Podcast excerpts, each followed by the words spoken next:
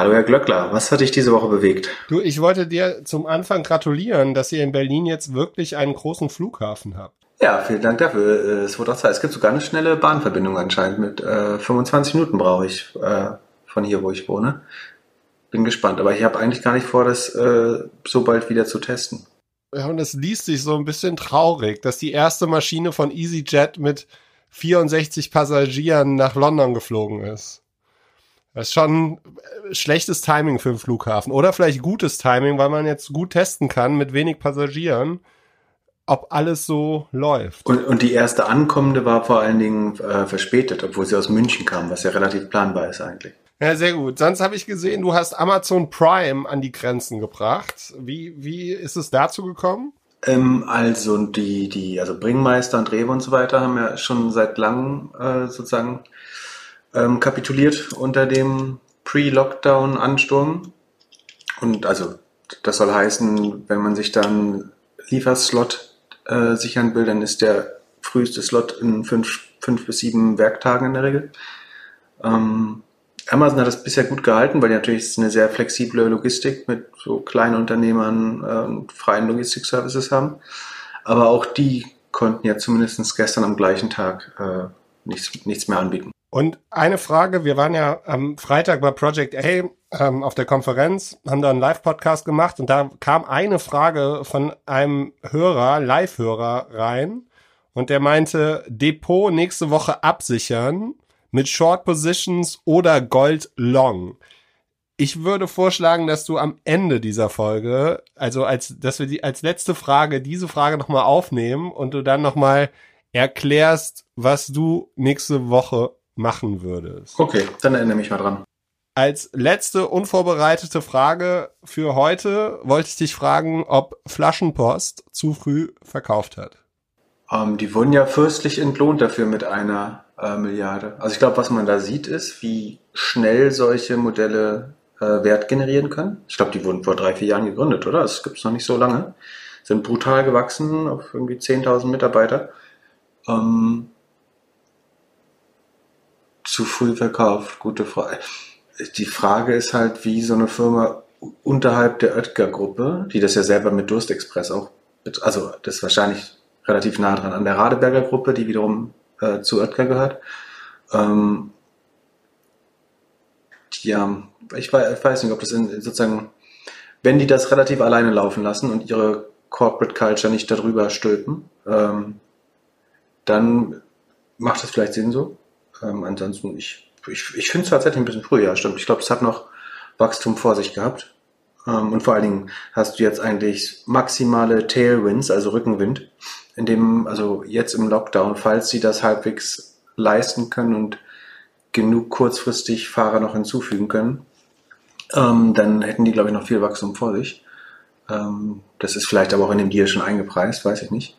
Ähm, eine, eine Milliarde klingt auf jeden Fall äh, als wenn da zukünftiges Wachstum schon mit angenommen ist drin.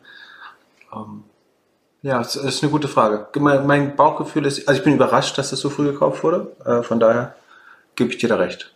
Ähm, aber es, ja, ich meine, wenn du innerhalb von drei Jahren eine Milliarde äh, an, an Wert generierst, ist natürlich auch eine, eine gute Story andersrum.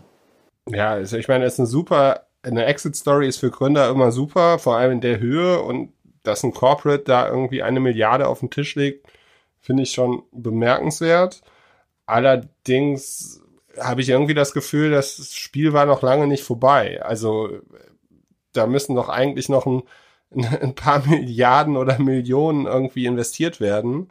Und ich kann mir jetzt nicht vorstellen, dass Dr. Oetker da irgendwie die nächsten zehn Jahre weiterhin ja rein investieren wird. Ja, und die Frage ist, passt es strategisch, also Dr. Oetker ist selbst mit der Radeberger Gruppe letztlich ein FMCG oder CPG und ähm, produziert verpackte Konsumer, Kon äh, Konsumentengüter. Ähm, je nachdem, wie man das sieht, wäre Flaschenpost ja Einzelhandel oder Logistik oder beides eine Kombination oder voll integriert. Äh, vielleicht macht es so Sinn, aber ähm, das ist ja jetzt nicht genau die DNA von, von, von Dr. Edgar, obwohl es eine sinnvolle Erweiterung des Geschäftsmodells ist. Also sie machen sich vom sonstigen Einzelhandel damit äh, ein bisschen unabhängiger. Ich bin gespannt, wie es sich auf die Kunden auswirkt. Ob die Zeitfenster dann immer noch so gut eingehalten werden oder nicht. Hm. Am Montag ist SAP, unsere deutsche Tech-Aktie, ein bisschen gecrashed. Was ist denn da passiert? So lange, wie wir diesen Podcast jetzt schon machen, kannst du das fast selber gut erklären, glaube ich, oder? Was wäre deine Hypothese? Meine Hypothese wäre, die haben in den letzten Jahren immer erzählt, dass sie jetzt langsam auf Subscription wechseln, also dass sie jetzt SaaS bald machen. Und jetzt ist irgendwann aufgefallen, hm, das ist gar nicht so einfach, den ganzen Kunden zu erklären, dass wir unser Geschäftsmodell ändern wollen. Und die müssen ja auch einen riesen Rattenschwanz haben an Beratern, die ja eigentlich immer sehr, sehr gut daran verdient haben, dass da so große Implementierungen irgendwie gelaufen sind. Und wahrscheinlich, das allerletzte, was ich noch vielleicht mir vorstellen könnte, ist, dass wenn man eigentlich Mitte des Quartals äh, irgendwie anfangen wollte mit SAP, dass man sich dann überlegt hat, hm, also äh, mit Blick auf Corona und alles, lasse ich diese Investition vielleicht jetzt doch erstmal sein und überlebe diesen kalten Winter oder diese kalte Corona-Zeit. Die, die Frage ist, wer fängt noch mit SAP an äh, eigentlich? Aber genau, also SAP ist das äh, mit Abstand größte deutsche Softwareunternehmen äh, und inzwischen der größte Wert äh, im, im DAX, was auch nicht viele wissen, mit einer 125 Milliarden Börsenbewertung und stellen so ERP, also ähm, Resource Planning, Supply Chain, CRM, Personal, HR-Software her, also die gesamte Unternehmenssuite letztlich.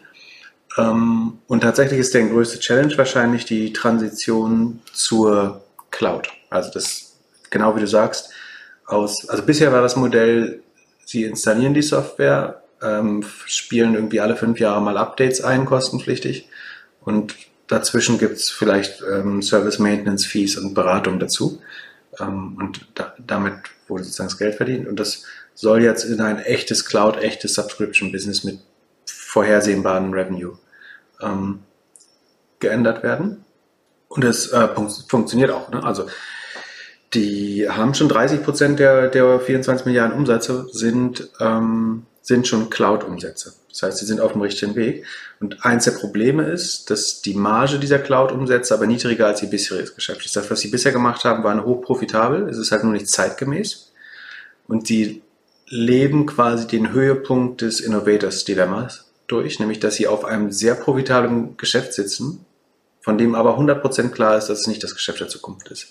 Und was sie jetzt schmerzhaft durchleben, ist, dass für jeden Euro Cloud-Umsatz, den sie hinzugewinnen, ihre Marge erst erstmal kurzfristig um 4 bis 5 Prozent sinkt. Was total okay ist, weil normalerweise die Finanzmärkte diesen Cloud-Umsatz ja viel höher bewerten als das bisherige Softwaregeschäft von SAP.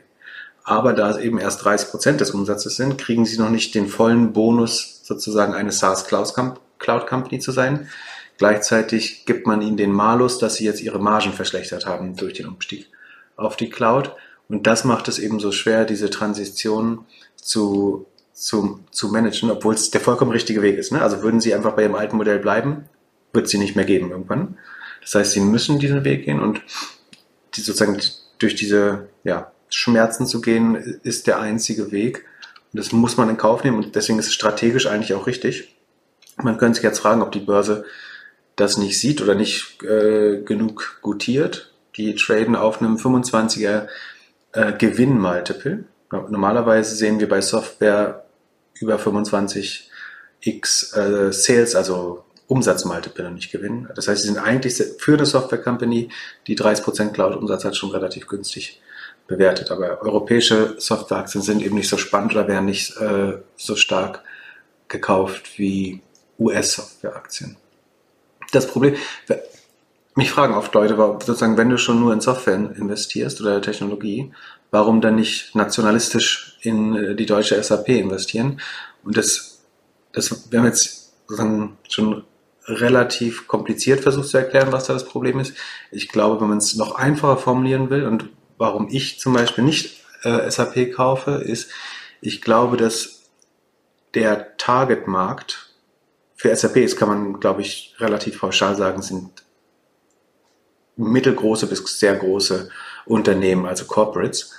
Ähm, und das Hauptproblem, was ich sehe, ist, dass den Markt, der Markt, den SAP gerade bedient, der wächst in Zukunft nicht so schnell wie der Markt, den die Konkurrenten, also ein Salesforce oder ServiceNow oder Workday bedienen.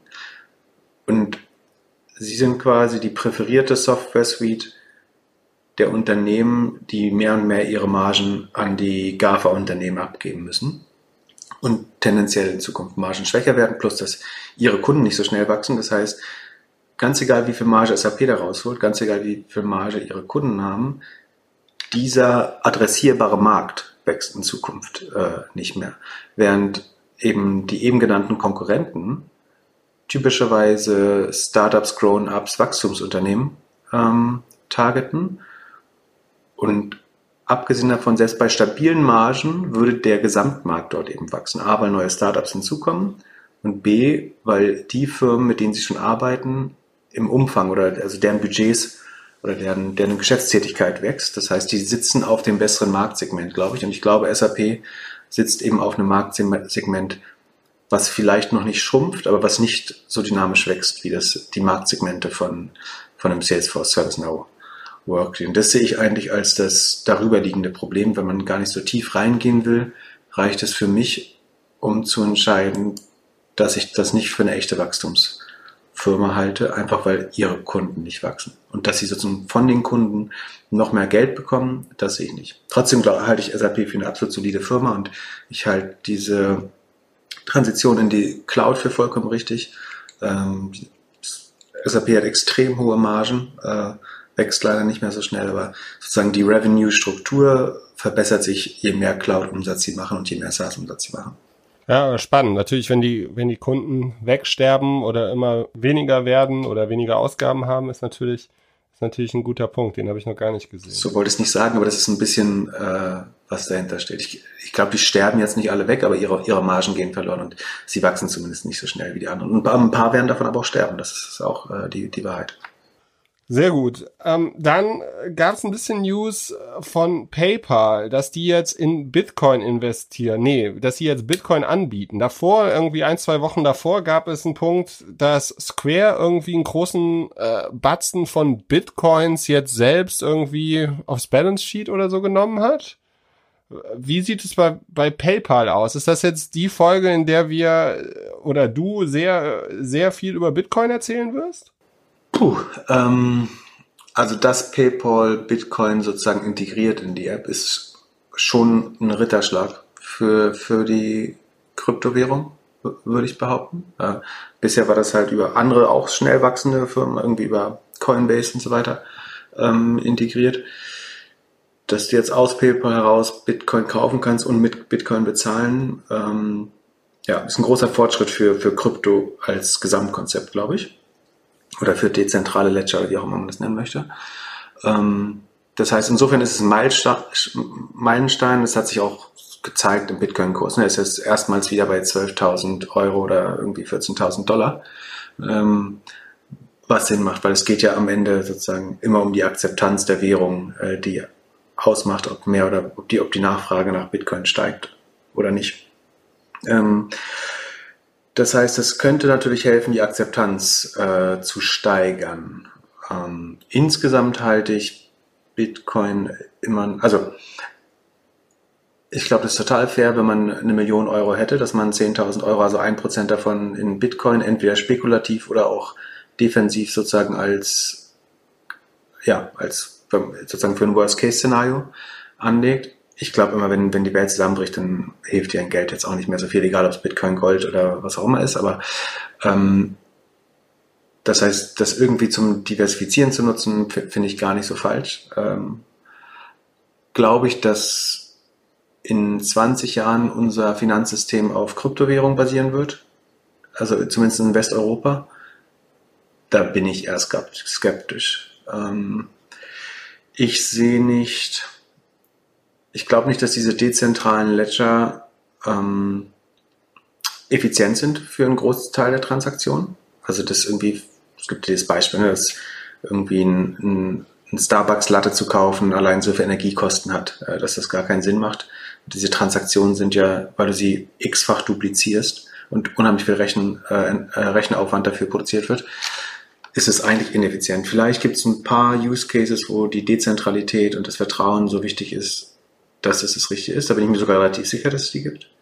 Ich glaube auch, dass für die allermeisten Transaktionen, die wir machen, äh, Kryptowährungen nicht von Vorteil sind. Weil ich, ich verstehe noch nicht, wie es effizient sein soll, eine Transaktion zu vervielfachen um, um den Faktor 20, 100 oder noch mehr, ähm, wenn es eine zentrale Stelle gäbe, der man vertraut. Und noch ist das ja so, dass die äh, mehr absolute Mehrheit der Bevölkerung diesen Stellen, also den, den Banken, Zentralbanken, was auch immer, vertraut. Ähm, das heißt, warum so viel Kosten auf sich nehmen, um, um einfachste Transaktionen durchzuführen. Das sehe ich nicht ein. Vielleicht macht es in ein Grundbuch so zu führen, äh, das verstehe ich schon eher. Ähm, oder andere, vielleicht, ja, ähm, Stockregister oder vielleicht sogar Patientenakten, ähm, ein paar, paar Use das ist vielleicht der andere Grund, dass man muss ja auch mal eingestehen, jetzt nachdem es das ein paar Jahre gibt, weil es hat sich, glaube ich, gerade gejährt, äh, dieser, dieser erste ähm, Satoshi-Brief oder dieses Konzept, das rausgekommen ist. Es ist halt in der Zeit noch nicht ein vernünftiges Konzept rausgekommen, das sich durchgesetzt hat, wo der Vorteil sozusagen das über, über ähm, Krypto zu machen so vorteilhaft ist, dass das irgendwie die Mehrheit der Menschen erkannt hat. Oder kennst du irgendein erfolgreiches Blockchain-Konzept? Nee. Ja. Nee. Als Laie sieht das auch irgendwie so aus, dass das Entwickler finden es spannend und äh, es wird irgendwie gesagt, okay, es ist ähnlich wie Gold. So, bei der ersten Corona-Krise hat man, glaube ich, gemerkt, haben, glaube ich, viele da, sind davon ausgegangen, dass das irgendwie, äh, wenn die Aktien ab nach unten gehen, dass Bitcoin nach oben geht. Das hat ja eigentlich nicht funktioniert. Genau.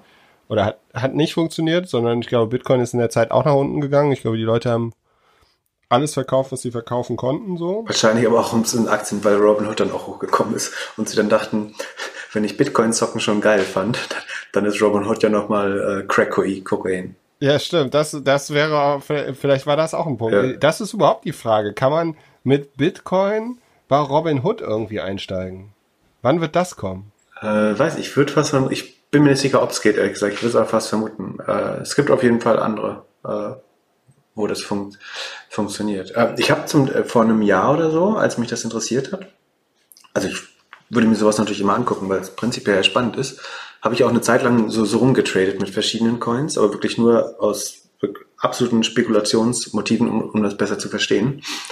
Ähm, und irgendwo, das Problem ist zum Beispiel, dass ich diese Accounts alle über die Google Authenticator App äh, gesichert habe und dann vergessen, dass bei einem Telefonwechsel also bei Android nimmst du ja alle Apps mit zum neuen Telefon, auch die Authenticator-App. Ähm, nur, dass du halt alle Passcodes nochmal neu generieren musst. Und das habe ich natürlich nicht gemacht vorm Wechsel. Und dadurch habe ich jetzt kurzfristig erstmal alle Accounts äh, zu meinen Kryptos verloren. Aber es war jetzt auch nicht so viel äh, Geld, dass es wehtut. Und irgendwie kann ich über einen Ausweis oder so nochmal daran kommen, glaube ich. Ist vielleicht ganz gut, weil es dich, ist vielleicht deine beste Investmentstrategie bis jetzt gewesen, weil es dich davon abgehalten hat, die Sachen zu verkaufen ja, genau. und damit zu traden. Ja, ist total schlau vielleicht, genau. Die vielleicht sozusagen, ohne dass ich die sehe, liegt da vielleicht schon eine Million im Account und ich weiß es gar nicht, weil irgendein Coin durch die Decke gegangen ist. Ähm, genau, aber was mir fehlt ist, also die Vorteile des Systems, und es gibt ja ein paar äh, Vorteile der Blockchain, sind so offensichtlich, dass man ich erwarten würde, dass es sich irgendwo durchgesetzt hätte. Äh, wenn es so wäre. Ich glaube, in China überlegt man, ob man so eine Staatskryptowährung macht. Äh, das wäre nochmal ein Durchbruch auf jeden Fall. Aber ähm, ich würde das Konzept vorerst als gescheitert erklären. Bin mir aber auch sicher, dass es irgendwann gute Anwendung auf der Blockchain geben wird. Das steht nicht zur Frage. Ich glaube nur, dass es sozusagen von der Relevanz her overhyped ist und zum Vergleich, äh, im Vergleich zu was dort wirklich möglich ist und was vor allen Dingen auch auch Sinn macht. Also das, es gab ja von, von einem halben Jahr oder von einem Jahr den Trend, dass irgendwie jedes Modell auf einmal auf der Blockchain funktionieren musste. Und das war natürlich absoluter Quatsch, weil es einfach mega ineffizient ist. Ähm, und was mich auch genervt hat, äh, zu, zu der Hochzeit gab es auch mal einen bekannten Berliner Investor, mit dem habe ich darüber geredet, dass ich so ein bisschen rumspiele damit und äh, das sah damals alles noch ganz rosig aus. Und äh, der wollte mir wirklich relevant Geld dafür geben, einen Kryptofonds aufzusetzen. Und da meinte ich so, äh, um einen ICO zu machen oder um in Kryptos, also in Blockchain-Startups zu investieren oder um zu traden. Und er meinte so, egal, mach, mach Blockchain. So, ähm, und also A, hätte ich das nicht spannend gefunden. Und B, was ich gemerkt habe in der Zeit ist, die Leute, mit denen du dich umgibst, davon sind ein paar auch super spannend, äh, auch gar keine Frage. Aber der absolute Großteil, und das kann man in dem Fall wirklich so pauschal sagen, der Leute in der Kryptoszene sind wirklich zwischen Halbseiden, kriminell, einfach auch nicht besonders schlau teilweise. Wie gesagt, mit, mit Ausnahmen, die auch absolut beeindruckend sind, aber wirklich überwiegend, und damit meine ich deutlich über 80 Prozent, sind das Leute, mit denen ich mich überhaupt nicht beschäftigen möchte, äh, um ehrlich zu sein. Und die, wenn du dir diese, und du musst ja Research machen und du musst dir diese, diese ICO-Letters oder ähm, ja, diese, wie, wie heißen denn, diese, diese Papier, diese White Papers äh, durchlesen und es ist halt so eine Heidenarbeit, da sozusagen die Spreu vom Weizen zu trennen. Und wenn du dann die, die Lebensläufe der Leute checkst oder dich wirklich mit denen unterhältst, so, so viel Geld kann dir, glaube ich, niemand geben, dass du das zu deinem Job machst, da zu erkennen, was das eine, eine aussichtsreihe Startup in 99 von diesen Bullshit-Blockchain-Gründungen ist, was vielleicht Substanz hat, wo vielleicht ein schlauer Kopf dahinter stellt. Ähm, das schien mir vom, vom Zeiteinsatz und vom damit verbundenen Schmerz nicht gerechtfertigt. Und das bleibt vorerst meine Meinung zu Krypto. Wie gesagt, ich gebe dem aber 100% die Chance, dass daraus noch was Spannendes entsteht. Ähm, ich möchte nur nicht der sein, der sich damit beschäftigt, herauszufinden, äh, äh, was das ist. Aber wie gesagt, es gibt vielleicht ein paar gute Use Cases und auf, auf die warten wir noch. Und sozusagen die Akzeptanz durch, durch PayPal ist, glaube ich, ein wichtiger Schritt, ähm, um dorthin zu kommen. Ja, ich frage mich, warum Shemath, unser Spec-Experte, vor kurzem darüber nochmal getwittert hat. Ja, ich glaube, ich glaube, der ist noch 100.000 Twitter-Follower von einem Pyramidenschema entfernt, also von einem Ponzi-Scheme.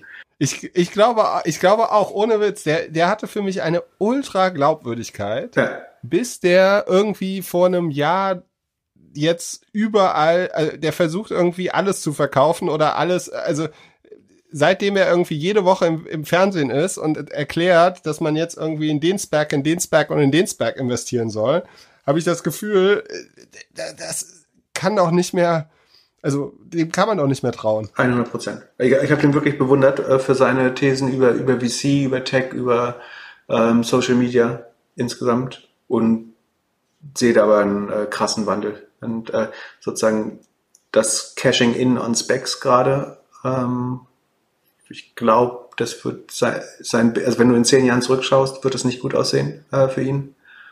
Ähm, dass er jetzt sozusagen da Hodel getweetet hat, was so ein ja, äh, Kryptolingo ist für, dass man eben die, die Assets halten soll bis zum Ende seines Lebens, ähm, ist auch eher Marktmanipulation als irgendwas.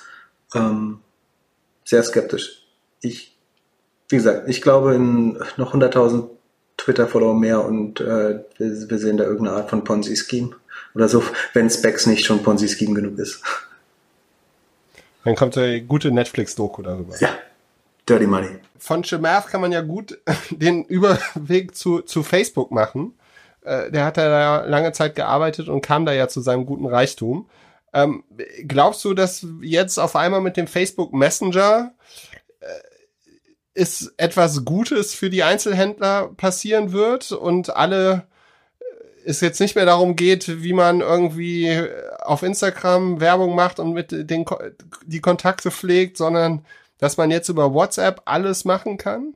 Äh, ich bin vor allen Dingen überrascht, wie lange es gedauert hat. Also der Blueprint, also Hintergrund ist, ähm, du, du nimmst mal an, dass unsere Hörer schon alles wissen, ne? aber vielleicht sind die auch so schlau. Ähm, aber der Hintergrund ist, dass in WhatsApp jetzt endlich so E-Commerce-Funktionen äh, eingebaut werden, Payment, äh, CRM und so weiter, Bestellfunktionen. Und dass das so lange gedauert hat, finde ich mehr als überraschend, weil der Blueprint dafür steht seit Ewigkeiten fest, nämlich das ist letztlich WeChat, ne, die chinesische Super-App, in der du wirklich alles bestellen, alles kaufen, alles machen kannst, der größte Konkurrent von Alipay. Ähm, und dass das auf der Roadmap stand bei Facebook, war meiner Meinung nach 100% klar. Ich bin wirklich überrascht, warum es so lange gedauert hat. Das verstehe ich äh, ehrlich gesagt auch nicht. Würde ich gerne besser verstehen. Ich habe vor zwei, drei Wochen wieder mit einer Freundin gesprochen, die unheimlich viel Zeit in ihren Instagram-Account gesetzt hat. Also für ihr kleines Business und dann wirklich auch akribisch da guckt nach den Followern, nach der Anzahl und so. Und es tut mir fast schon, also ich habe ihr dann auch versucht zu erklären, dass ihr Business, also es ist schön, dass sie sich auf Instagram zeigt und da Sachen macht, aber wirklich so businessrelevant am Ende ist es, glaube ich, nicht. Es gibt viele, die es irgendwie super beeindruckend schaffen, einen, einen kleinen, guten E-Commerce-Shop zu machen und den wirklich nur aus organischer Reichweite über Instagram gerade noch zu befeuern also da bin ich immer wieder überrascht, dass das, dass Leute das und wie gut das manche Leute machen. Aber ich habe so das Gefühl, dass halt es eine wahnsinnige Krauzahl gibt von Leuten, die wirklich viel Zeit da rein investieren und dabei es dann nicht so wirklich kommt. Also zum Umsatz kommt. Und das, die gleiche Sorge habe ich jetzt auch bei WhatsApp, dass halt die Leute da, also ich habe die ersten Webseiten jetzt schon gesehen, die das sofort eingebaut haben, dass man da sofort die Leute anschreiben kann und, und damit interagieren kann über WhatsApp. Aber ich habe auch irgendwie so ein bisschen Sorge, dass das jetzt für ein halbes Jahr, Jahr ganz gut läuft und dass dann der Zugang zu dem Endkonsumenten dann doch immer, immer teurer wird. Ja, ja irgendwann wird das äh, bezahlt. Was ich ganz, also A, ihr, ihr Einsatz bei Instagram, vielleicht war der gar nicht so umsonst, weil ich glaube, langfristig verschmelzen die Tool, Tools noch mehr, auch um zu verhindern, dass die äh, zerschlagen werden. Das habe ich ja ähm, schon mal gesagt. Ähm, das andere, was ich mich immer frage, Nutzt du, oder hast du irgendwann mal WhatsApp Stories genutzt? Oder wusstest du, dass es WhatsApp Stories gibt? Ja, ich bin immer wieder überrascht, dass das Leute nutzen und da Sachen hochladen. Ja, ich auch. Äh, und, und ich guck's mir eigentlich aus Protest nicht an. Ich auch. Ja. Weil, weil ich halt sage so, boah, wenn du jetzt schon, also nö, das will ich jetzt auch nicht sehen. Ich habe jetzt extra bei Instagram vom Telefon runtergenommen und nutze es un, also seitdem kaum noch. Und ähm, mich interessiert es einfach nicht. Und ich will jetzt auf WhatsApp auch nicht mehr, also es reicht, dass die Leute ihre, ihre Profilbilder ändern und da irgendwie viel machen. Und ich finde es eh spooky, dass da so viel drüber abläuft. Ich meine, das wird, irgendwann wird das doch zu dem Slack-Tool. Also, ich habe das Gefühl, auf Slack, äh, E-Mail und Slack passiert nur noch so Nebenkommunikation und so und jeder kommuniziert über die in interessanten Sachen dann doch über WhatsApp. Äh, das, genau, es verbreitet sich auf jeden Fall in weitere Bereiche des Lebens. Äh, das sehe ich auch.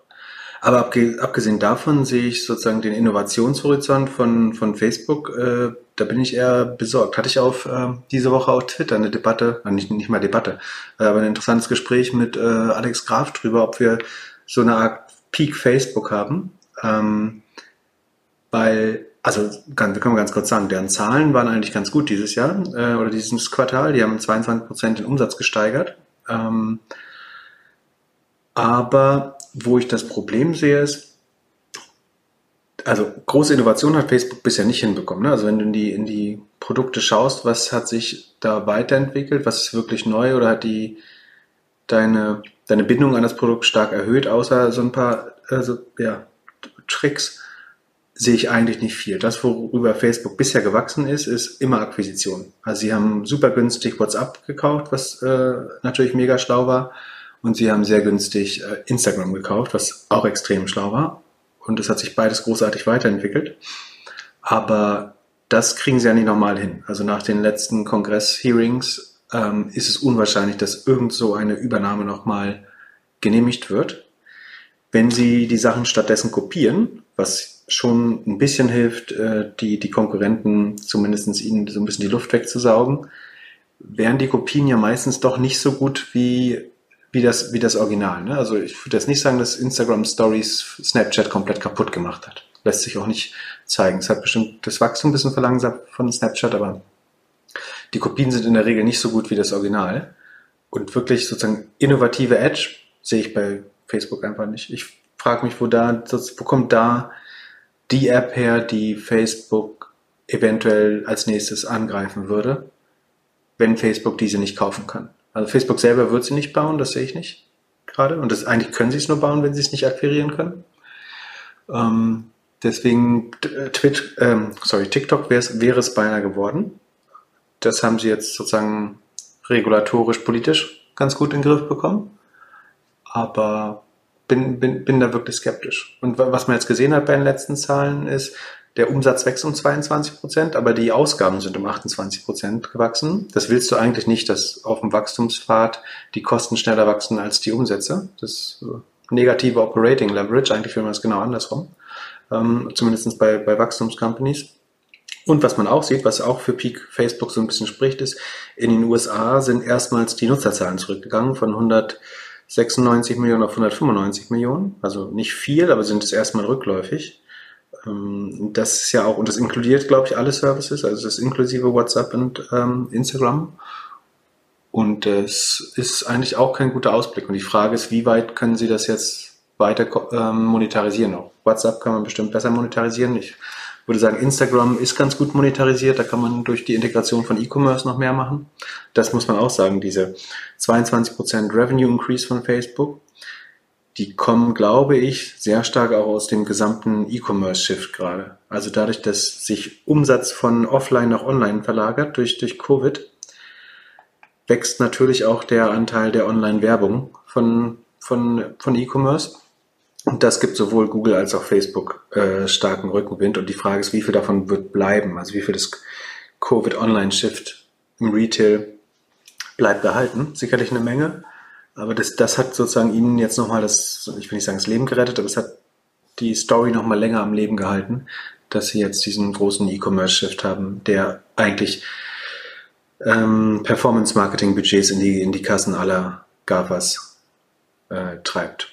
Und sie haben natürlich als, als Gegenwind äh, noch jetzt in Europa und irgendwann wahrscheinlich auch in den USA, je nachdem wie die Wahlen ausgehen, nochmal ähm, Regulierungs- und Antitrust-Verfahren, ähm, die das Leben jetzt auch nicht einfacher macht. Also ich bin, was die Performance der Aktie angeht, relativ positiv gestimmt noch für Facebook, auch wenn ich die Aktie um keinen Preis haben wollen würde. Aber sozusagen ganz langfristig für das Geschäftsmodell, für die für den ja, Innovationshorizont von Facebook bin ich, bin ich sehr skeptisch, ehrlich gesagt. Du hattest geschrieben, Facebook ist an der Stelle, wo Google vor zehn Jahren war. Jetzt ist nur noch der Defensive Mode. Was meintest du damit? Ähm, ja, guter Punkt. Ähm, ich glaube, dass Google, ich meine, bei Google kannst du dich auch fragen, was sie in den letzten zehn Jahren wirklich Innovatives gemacht haben, was nicht kopieren war oder, also, wo ist das wirklich das nächste Level geworden? sehe ich bei Google nicht. Letztlich haben sie sozusagen die Vertikalisierung der Suche versucht aufzuhalten, indem sie ihre eigenen Produkte für, für alle Vertik vertikalen Märkte geschaffen haben, also Google Flights, Google Shopping und so weiter. Das ist aber letztlich zumindest auch defensiv getrieben, weil sie gesehen haben, dass immer mehr Nutzer diese transaktionalen Suchen direkt bei Booking, bei Amazon und so weiter machen. Ähm, und also gefühlt, wenn ich sozusagen die News über Facebook lese, dann sehe ich vor allen Dingen, welche Plattform Ihnen gerade gefährlich werden könnte und dann entweder kaufen Sie die oder kopieren Sie die. Aber das sozusagen News im Sinne von Facebook hat einen neuen Markt erschlossen für sich, also erfolgreich erschlossen zumindestens, habe ich lange nicht gesehen. Ich glaube, Dating boomt nicht, äh, Marketplace funktioniert in manchen Ländern, aber auch in vielen nicht, also diese äh, Kleinanzeigen. Ja, also ich, ja, die versuchen, glaube ich, sind, das ist halt auch, wenn du 200 Millionen US-Nutzer hast, ist auch schwer zu wachsen dann noch. Äh, die Frage ist halt, wie gut du die verteidigen kannst und ob du mehr Haushaltsbudget von denen bekommen kannst oder mehr Aufmerksamkeit. Äh, wahrscheinlich eher in dem Fall.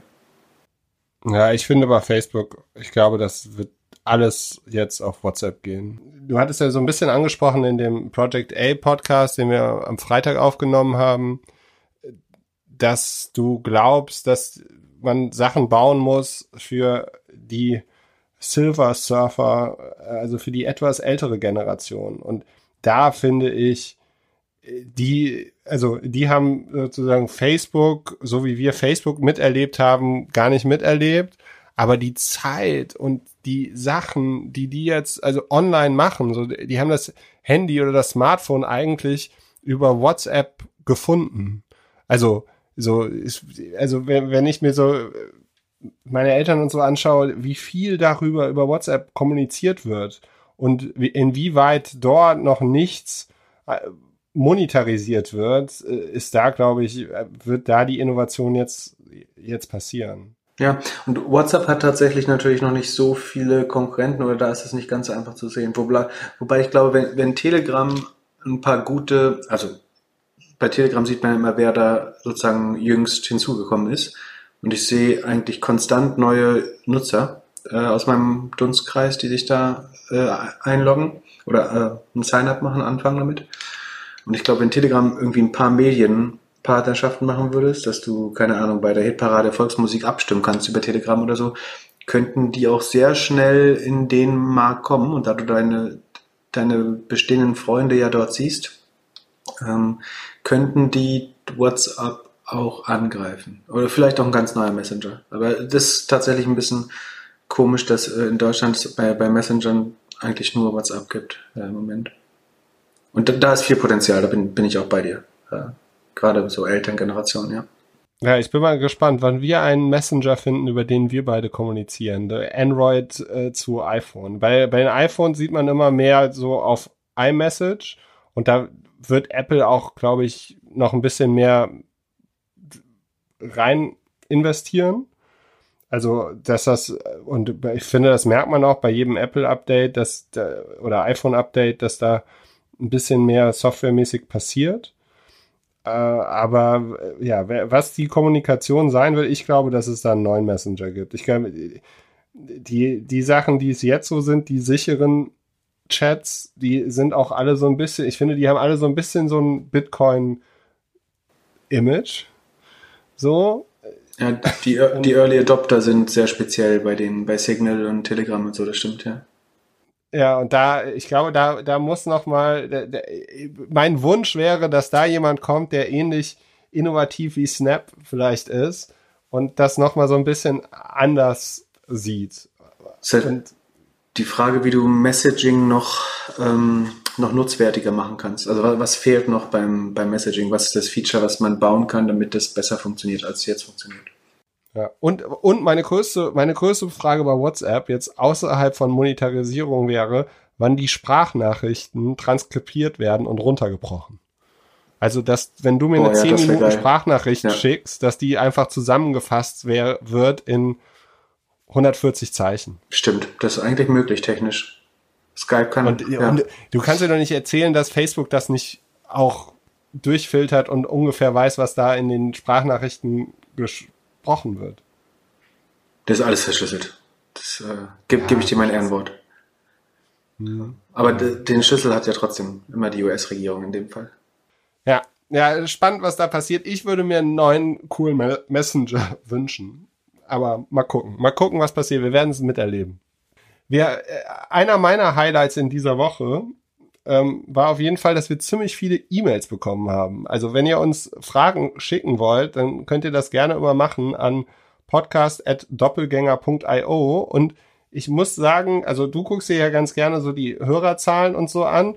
Mich interessieren die gar nicht mehr so viel. Mich interessieren viel mehr die E-Mails und vor allem die guten E-Mails. Also was da reinkommt, ist wirklich klasse. Weiter so. Wir lesen alles, wir versuchen auf vieles zu antworten. Wir beantworten jede E-Mail bisher sogar, oder? Ja, ja, eigentlich schon.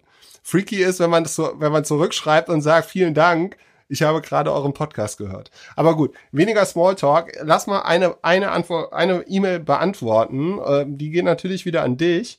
Und zwar fragt Marc Schuler, ähm, ob du Investments über Moonfair oder Liquid empfehlen würdest ähm, und damit so Private Equity Fonds zeichnen. Also man kann scheinbar, so wie ich das verstehe, über verschiedene Krypto, äh, nee, nicht Krypto, Krypto war vorher, hier äh, Fintech-Startups, kann man an Private Equity Fonds teilnehmen mit, da steht jetzt kleineren Summen, 200.000 K, also äh, finde ich schon irgendwie, ist für mich schon eine maßgeblich große Summe.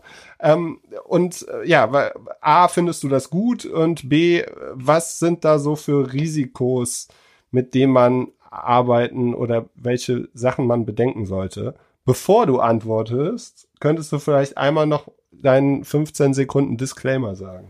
Wollte ich gerade sagen. Ähm, also empfehlen können wir sowas wie auch sonst äh, gar nichts. Also wir geben keine äh, Investmentberatung, sondern man kann das alles durchlesen unter www.doppelgänger.io slash disclaimer. Ähm, dass wir, wir raten von manchen Sachen ab, wollen wir uns sehr sicher sind, aber wir, wir empfehlen prinzipiell nichts und man sollte keine Entscheidung treffen aufgrund des hier Gehörten, ähm, sondern sich immer selbst informieren. aber wir können es mal erklären, wie das funktioniert. Also es ging um Investments in Private Equity. Ähm, Kannst du mir erstmal erklären, was Private Equity ist? Genau, gern. Ähm, Private Equity ist im, im Gegensatz zu sogenannten Public Markets, also der Börse, ähm, wenn Firmen andere Firmen, ähm, also ja, wenn Firmen andere Firmen kaufen, um sie dann binnen vier bis maximal sechs, sieben Jahren wieder zu verkaufen und dabei den Wert der Firma so zu steigern, dass daraus eben eine Rendite entsteht. Für sie und ihre Limited Partners, also da investieren dann dritte Parteien, so wie auch bei einem Venture Capital Fonds. Ähm, besonders ist, dass das in der Regel kreditfinanziert äh, funktioniert.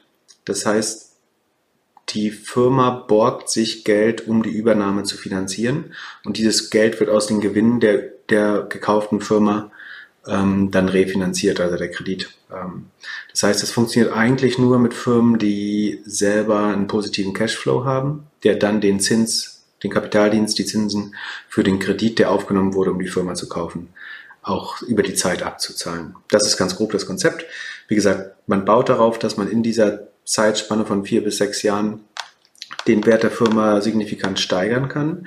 Das macht man, indem man entweder, weil man glaubt, man könnte sie besser leiten, dass sie sogenannt undermanaged ist oder mismanaged sogar.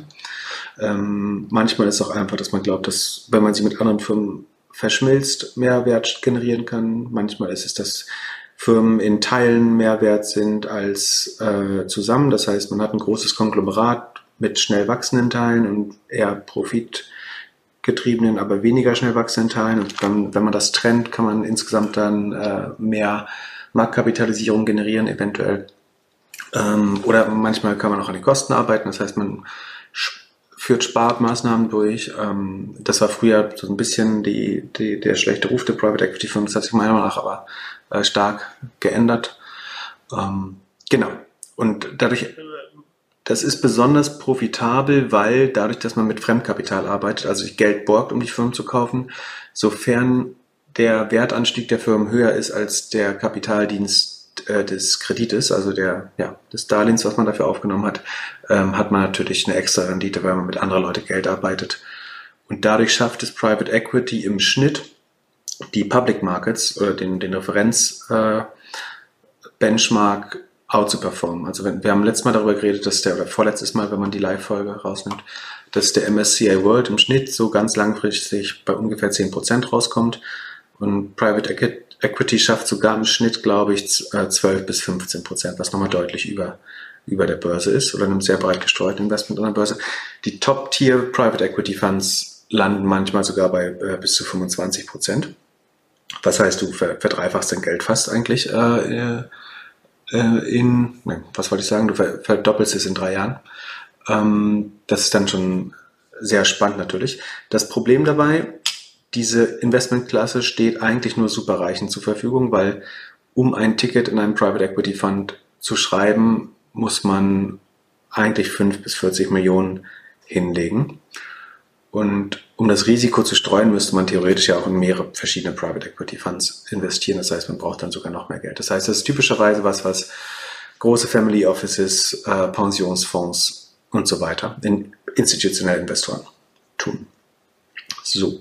Und das Neue ist, dass die Services, die der Markt da erwähnt hat, ähm, das sind Moonfair und Liquid, quasi das versuchen so ein bisschen zu demokratisieren, indem sie sogenannte Feeder Funds bauen. Das heißt, sie führen kleinere Tickets in Anführungsstrichen von, wie gesagt, einer Viertelmillion rund äh, zusammen, bauen daraus einen, einen eigenen kleinen Fonds und dieser Fonds investiert dann als ein Investitu institutioneller Investor in einen Private Equity Fonds und nimmt dafür eine, eine Managementgebühr, die zwischen 0,5 und 1 Prozent liegt in der Regel. Ähm, und so kann man eben auch mit, mit, wie gesagt, in Anführungsstrichen kleineren Tickets dort investieren. Ähm, ich selber ähm, habe mir Moonfair angeschaut, beziehungsweise nutzt das auch. wir posten und also da kann man durchaus äh, in das Top-Tier der, ähm, der Private Equity Funds investieren. Ähm, ich kann mal gucken, was es da gerade oder in der Vergangenheit gab. Ähm, EQT, das ist ein großer schwedischer Private Equity Fonds, ähm, KKR Asian Fund, ähm, IVP, Silver Lake, CVC, Inside Partners, Apex, das Permira, nochmal KKR, Carlyle, Zinman. Das sind schon alles Warburg Pincus. Das sind die Top 10 der, der sozusagen größten Private Equity Vermögensverwalter äh, der, der Welt. Blackstone fehlt noch und Apollo. Ähm, dann hätte man alle. Ähm, das heißt, es kann funktionieren. Ähm, dann langfristig kann man halt eine zweistellige Rendite damit erwarten, wenn sozusagen die historische Performance ausschlaggebend für die zukünftige wäre, was nicht immer so ist. Das heißt, ähm, die Gefahr ist so ein bisschen, wenn man sich jetzt auf einen Fonds festlegt, einmal, dass genau der Fonds underperformt. Das passiert bei Private Equity ein bisschen seltener als bei Venture Capital. Also Venture Capital streut mehr. Da kann, hat man mal weniger als sein Geld zurückbekommen und mal kriegt man achtmal sein Geld zurück äh, innerhalb von zehn Jahren. Das streut, wie gesagt, bei Private Equity ein bisschen weniger. Ähm, aber eigentlich trotzdem sollte man versuchen, in verschiedene Fonds zu investieren, um das Risiko auch da wieder zu diversifizieren. Moonfair bietet dafür so einen äh, eigenen Fonds an, der wiederum als so eine Art Dachfonds in verschiedene Private Equity, Private Equity äh, Fonds investiert. Das löst das Problem so ein bisschen, weil man dann in acht bis zehn Fonds investiert die Gefahr ist, und ich will das nicht unterstellen, aber theoretisch könnte es sein, dass sie natürlich die Fonds auffüllen, die sich nicht gut verkaufen. Das heißt, immer wenn das normale Interesse an einem Private Equity Fund, Fund den sie verkaufen oder wo sie einen Feeder Fund bauen, nicht groß genug ist, dann legen sie besonders viel davon in ihren Dachfonds rein. Ähm, dann wäre das so ein bisschen adverse Selektion. Also das muss nicht passieren, aber das ist eine Gefahr, die ich sehe. Ähm, kann man vielleicht aber auch ausschließen, weil da sie nach acht bis zehn verschiedene investieren wollen, ist es die Gefahr dafür limitiert. Genau, prinzipiell ist das was, was nur, also in, äh, in den USA steht das nur akkreditierten Investoren äh, zur Verfügung. In Deutschland muss man auch nachweisen, dass man Erfahrung damit hat, dass man versteht, was das ist, dass man über eine gewisse äh, Einkommens- oder Vermögensgröße verfügt, um daran teilzunehmen. Die Tickets fangen, wie gesagt, bei 250.000 Euro an. Das wird über die Zeit abgerufen. Also man muss nicht sofort eine Viertelmillion auf den Tisch legen, sondern das fängt in der Regel mit 20 Prozent an. Also 50.000 Euro äh, irgendwie sozusagen, wenn man unterschreibt. Und dann wird das Geld nach und nach, je nachdem, wie der Fonds investiert, äh, abgerufen. Und man kriegt es dann auch nach und nach wieder. Die Laufzeit ist dann 10, manchmal 10 plus 1 plus 1. Das heißt bis maximal 12 Jahre, je nachdem, wie schnell und wie günstig der Fonds divestieren kann. Also das Geld dann wieder zurückholen. Ähm, die, genau, die, Inter, die IRR, also die Internal Rate of Revenue, ist, ähm, äh, ist ähm, in der Regel, wie gesagt, zwischen 15 bei besseren bis zu 25 äh, Prozent, was heißt, dass man zwei bis dreimal sein Geld, das investierte Geld äh, zurückbekommt über die Laufzeit des, des Fonds. Ähm, wir können, es gibt so einen Einladungslink, also ich kann Leute dazu einladen, wenn die glauben, sie haben so viel Geld und möchten das investieren.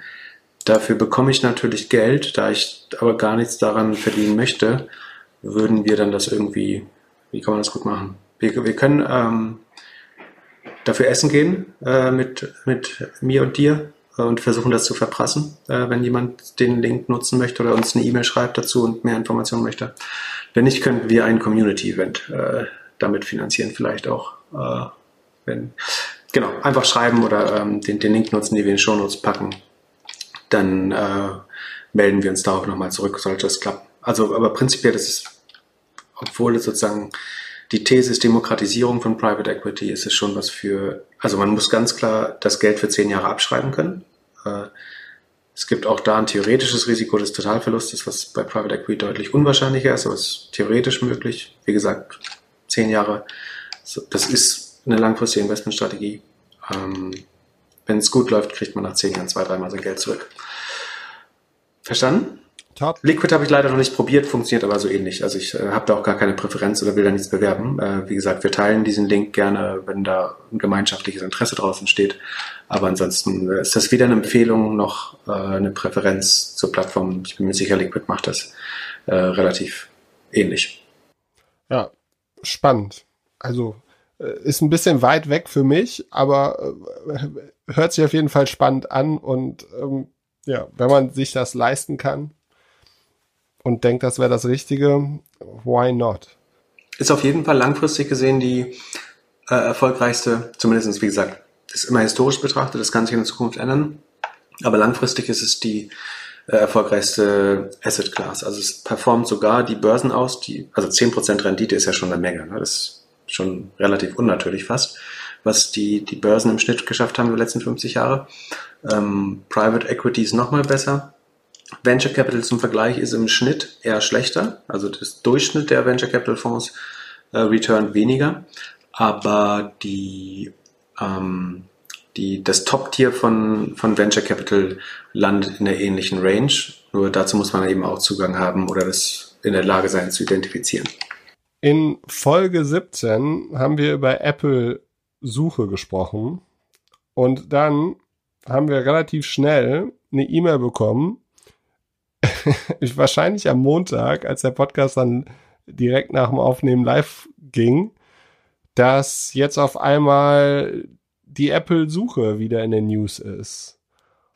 Und meine Frage an dich ist, ob du glaubst, dass DuckDuckGo ein guter Match für Apple wäre. Ja, also zunächst, ähm, es wird ja immer spekuliert, dass ob Apple eine eigene Suchmaschine baut oder nicht. Ich glaube, das ist, die Gerüchte sind immer noch kein klares Zeichen, dass das passiert, weil Apple hat eine interne, also auf jedem Apple-Gerät gibt es ja eine gerätinterne Suche. Und daran arbeiten sie ganz sicher und verbessern die und integrieren App-Ergebnisse und vielleicht auch Web-Ergebnisse. Was ich nicht sehe, ist, dass es eine Suchmaschine von Apple gibt, die jetzt so wie Google, die man über das Web ansteuert. Das, das, da bin ich mir nach wie vor skeptisch. Unter anderem, weil Search ist ein Datenmodell, wofür man viele Daten des Nutzers einsammeln muss, um die Suche wirklich gut und auch profitabel zu machen. Und das passt nicht so richtig zum Credo von Apple. Womit wir zu deiner These kommen. Ähm, DuckDuckGo ist ja eine Suchmaschine, die sich auf Privacy spezialisiert. Und das passt dann wieder zum, zum, ja, zu dem Privacy-Versprechen, das Apple sehr stark formt, ganz gut. Das heißt, wenn es eine Suchmaschine gibt, die sie akquirieren wollten und Geld dafür haben sie genug, Apple hat so 200 Milliarden irgendwo rumliegen auf dem Bermudas, ähm, dann wäre DuckDuckGo tatsächlich von der Philosophie eigentlich ein ganz guter Match. Ähm, die, die die Gerüchte sagen aber eher, dass Apple versucht, eine Suchmaschine selber zu bauen. Äh, was dafür spricht, ist, dass sie vor zwei, drei Jahren äh, Johnny Gianandrea geheiert haben. Das war bis dahin der Head of Search bei Google, äh, galt als wirklich der, der schlauste, also der, der Amit Singhal abgelöst hat. Das war der Algorithmiker, der vorher die sozusagen erste Version der Google-Suche stark mitgeformt hat. Und als das alles Richtung mehr Richtung Machine Learning, AI gegangen ist, hat äh, John, Johnny Gianandrea von dem übernommen. Ist also der Experte für Search und Machine Learning. Ähm, bisher hat er angeblich nur an Siri gearbeitet. Es kann auch sein, dass sie, Apple ist ganz gut darin, ihre internen Pro Projekte lange geheim zu halten. Das heißt, es kann schon sein, dass sie interne Suchmaschine bauen. Dagegen spricht, wie gesagt, dass es vom Datenversprechen nicht so richtig äh, zu Apple passt. Aber, und das ist wiederum aus, aus Business-Sicht fast eine Notwendigkeit, wenn Google diesen Antitrust Case in den USA verliert, dann, also dann könnte ihnen untersagt werden, sich diese Default Search Engine Position einzukaufen bei anderen Hardwareherstellern. Äh, also im Moment zahlt Google 8 bis 12 Milliarden, also rund 10 Milliarden kann man einfach sagen, an Apple, um die Standardsuche auf allen Apple-Geräten zu sein.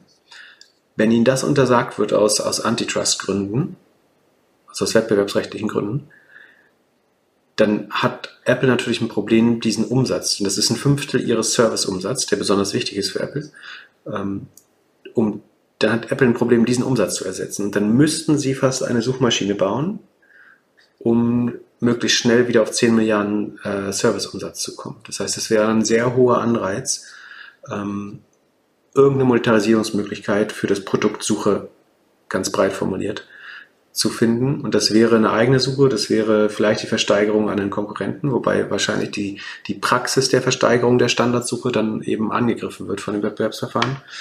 Und dann müssen sie fast zwangsläufig ihre eigene Suche bauen, um ihre Nutzer besser zu monetarisieren. Weil bisher sind das, wie gesagt, 10 Milliarden, das sind ähm, ähm, ja fast 20, 20 Euro pro oder 20 Dollar pro Apple-Nutzer, die sie einsammeln dafür, dass du Google als Standardsuche nutzt. Und das Geld müssten Sie dann über Werbung in der Suche wieder verdienen? Oder wie ja, genau. würdest du da die Annahme machen? Genau, und das passt halt so gar nicht zu Apple. Also A, um die Werbung wirklich gut zu machen und profitabel zu machen, müsstest du viele Daten sammeln. Und das passt. Also Apple könnte von daher ganz gute Werbepreise erzielen, weil sie natürlich die kaufkräftigsten Nutzer haben. Das heißt, du bekommst wahrscheinlich sofort eine Prämie auf die Werbeeinnahmen im Vergleich zu was Google bisher kommt, bekommt. Ähm, das ist ganz spannend. Andererseits passt es halt so gar nicht zu ihrem Konzept. Was sie machen könnten, ist, dass sie, sie launchen ja jetzt dieses Quartal äh, Apple One, diesen äh, rundum Subscription Service, dass sie sagen, wir bauen eine freie organische Suche ohne Werbung und dafür musst du halt Apple One bezahlen, dafür, dass du das erste Mal in deinem Leben seit 2000, ja, seit dem Jahr 2000 oder wann Google AdWords eingeführt hat, bekommst du wieder eine werbefreie Suche. Ähm, das können sie machen. Vielleicht kaufen sie auch einen Adblocker. Hm, das können sie, das Lustige ist, sie brauchen keinen kaufen. Das können, Ad, Adblocker können sie selber. Das müssen sie nur entscheiden. Und jedes Mal, wenn Google das entscheidet oder Privacy Adblocking hochdreht, müsste eigentlich der Google- und Facebook-Kurs um 5% fallen. Ähm, wie gesagt, ich hoffe mir von Apple mehr Regulierung für, für Privacy und für den Werbemarkt als von den Wettbewerbsbehörden äh, im Moment. Und wie, wie möchte DuckDuckGo Geld verdienen? Die haben auch Werbung schon, glaube ich. Also die machen Aber halt. du sagst doch, die haben weniger Daten. Das heißt, Ja. die können damit eigentlich gar nicht so gut Geld verdienen, oder doch? Ja, die haben sozusagen einen strategischen Nachteil dann. Also die haben dann kontextuelle Werbung. Also sie können natürlich immer noch auf, auf Suchphrasen oder so matchen, aber sie haben, ihnen fehlt halt vielleicht die, wie oft du die Seite schon besucht hat, hast äh, dahinter oder was dein Haushaltseinkommen ist oder ob, äh, was deine sexuelle Orientierung ist. Die Daten haben sie halt nicht. Ähm, das macht es weniger profitabel. Ähm, aber prinzipiell kannst du ja trotzdem, du kannst auch so Werbung schalten, halt Keyword-basiert, so wie Google mal angefangen hat. Aber das ist weniger einkömmlich, wenn man so will. Und ähm, das monieren sie übrigens auch in dem, es gibt jetzt gerade, also die haben einen offenen Brief geschrieben an unsere geschätzte Wettbewerbskommissarin in der EU, an äh, Margarete Vestager, dass sie glauben, dass genau aus dem Grund sie benachteiligt sind, nämlich weil sie, also das waren DuckDuckGo, Ec- Ecosia, Quant, Cessnam und noch eine fünfte Suchmaschine, die sich jetzt auch in der EU gegen dieses Auktionssystem, äh, wo Apple und andere Hardwarehersteller sozusagen ihre Standardsuche versteigern, dass sie daran eigentlich nicht effektiv teilnehmen können, weil sie ihren, die Privacy der Nutzer höher schätzen, haben sie eine etwas schlechtere Monetarisierung und das Auktionssystem incentiviert natürlich die Suchmaschine mit sozusagen dem der höchsten Profitmaximierung und damit dem niedrigsten Konsumentennutzen ähm, diese diese Auktion zu gewinnen. Ähm, und dagegen versuchen sie jetzt ein neues Wettbewerbsverfahren in der EU anzu, anzuregen, was sehr ähnlich zu dem US-Verfahren ist, was gerade gestartet ist. Und das passt, weil das jetzt konkret noch nicht entschieden wurde in der EU. Das heißt, es könnte nochmal ähm, erfolgreich sein und weiteren Gegenwind auch bringen äh, für Google wieder. Ansonsten die Apple, Apple, äh, Apple hat auch Earnings übrigens gebracht, äh, können wir ganz schnell machen, äh, diese Woche. Ja, hau raus. Da war so ein bisschen problem, problematisch, dass die iPhone-Sales 20% in der Vorjahr sind, was, glaube ich, hauptsächlich daran liegt, dass das neue iPhone im Q4 rauskommt. Also das kann man ja ab jetzt erst kaufen oder bestellen oder beziehen. Ähm, das heißt, im letzten Quartal haben natürlich alle, die sich ein iPhone kaufen wollten, das verschoben auf das vierte Quartal, auf das neue iPhone 12. Äh, dadurch sind natürlicherweise die iPhone-Sales ein bisschen runtergegangen. Dafür waren die Mac-Sales, also die stationären oder ähm, Laptop-Computer, äh, um 30% gegenüber Vorjahr gestiegen. Bestimmt äh, zum Teil so ein bisschen aus äh, Work-from-Home-Trend getrieben. Und ebenfalls positiv die Service Revenues, warum, da haben wir ja schon mehrmals erklärt, warum die so wichtig sind, sind von 19,5% auf 22,5% äh, gestiegen. Das heißt, fast ein Viertel des Umsatzes von Apple ist inzwischen äh, Subscription Revenue oder, oder Software Service Revenue, ähm, was wie gesagt für die Bewertung des Unternehmens unheimlich wichtig ist. Und da ist eben jetzt die Gefahr, dass wenn der Google Search Deal platzt oder untersagt wird in den nächsten Jahren, wobei das noch äh, lange dauern wird, äh, dass da wieder ein Teil wegfällt von. Aber das ist der große Trend, dass Apple sich weiterhin in, dazu entwickelt, dass ähm, idealerweise mehr als die Hälfte des Revenues aus Services und nicht mehr aus Hardware-Sales kommt. Ja, schade, dass Apple nicht besser Software baut. Ich hatte mich gefragt, man sieht ja so ein bisschen in der, in der Werbung, die sie so Corona-mäßig gemacht haben, dass sie auch gerne so der Anbieter sein würden, bei dem äh, man sowohl kleine Offices alle ihre Arbeit mitmachen. Also irgendwie mit iMessage ja. und mit, mit den, mit den Programmen wie Pages und so, die sie da drin haben. Aber wenn man dann damit arbeitet, hm. also im Vergleich zu Google und auch Microsoft mit den Produkten hat man immer das Gefühl, die sind irgendwie in der Zeit stehen geblieben. Ja, da höre ich von vielen Leuten, dass die Apple-Nutzer eigentlich nur ein Produkt erwarten, das 80 Prozent so gut ist wie das beste Produkt. Also Apple Maps ist ja das beste Beispiel, oder? Apple Maps ist definitiv nicht die beste Map-Software. Aber es gibt Leute, die Apple Maps nutzen, obwohl jeder Google, Google Maps kennt. Und das, da muss man fairerweise sagen, Google Maps ohne jede Frage besser ist, was Navigation und auch sonstige Informationen angeht. Ja, ich glaube, auf dem, auf dem iPhone stimmt das, aber nicht auf dem MacBook. Auf dem MacBook, ich glaube, Apple könnte, wenn sie die, das, die, so diese Work-Software nochmal, also hier, also Word, Excel und, und PowerPoint, dafür gibt's ja so kleine Programme oder kleinere Programme von Apple. Wird nie passieren. Die sind kostenlos, sind auf dem Mac und so. Aber die sind halt, wenn man sich einmal, also wenn man einmal alle Shortcuts kann in einen von den Google-Programmen oder von den Microsoft-Programmen, dann will man danach nie oder nimmer auf den Apple-Produkten arbeiten.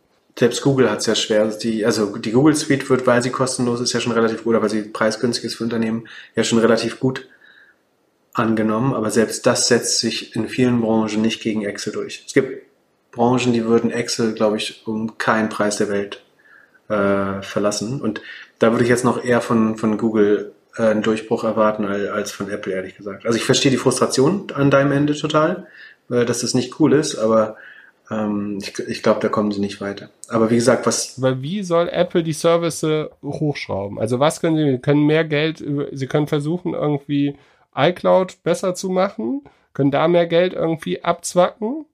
Das ist aber auch, es fühlt sich halt auch nicht so super nativ und gut an.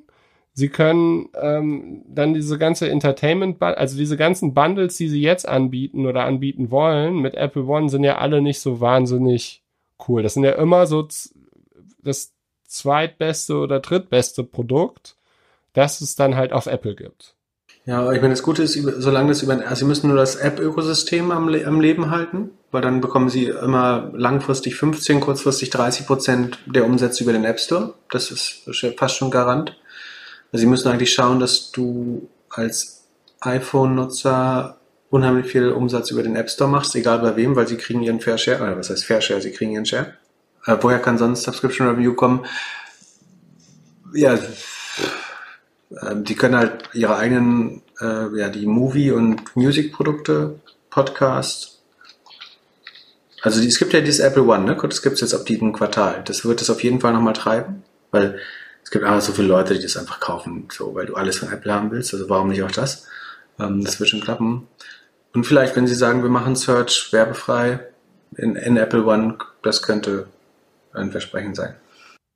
Gibt es irgend, ja, ich bin mal gespannt, wer dann, wer, wer dann Apple-Suche als erstes knacken wird.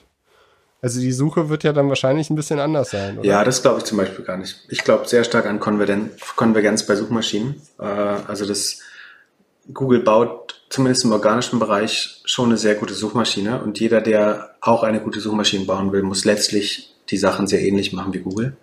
Ähm, das heißt, ich hatte viele Diskussionen so über Leute, also es gibt ja Länder, wo du für zwei Suchmaschinen optimieren musst, also für, für Yandex und Google oder für Sesnam und Google oder für Naver und Google. Genau, in Russland oder der Türkei ist zum Beispiel Yandex genau. groß. Ne?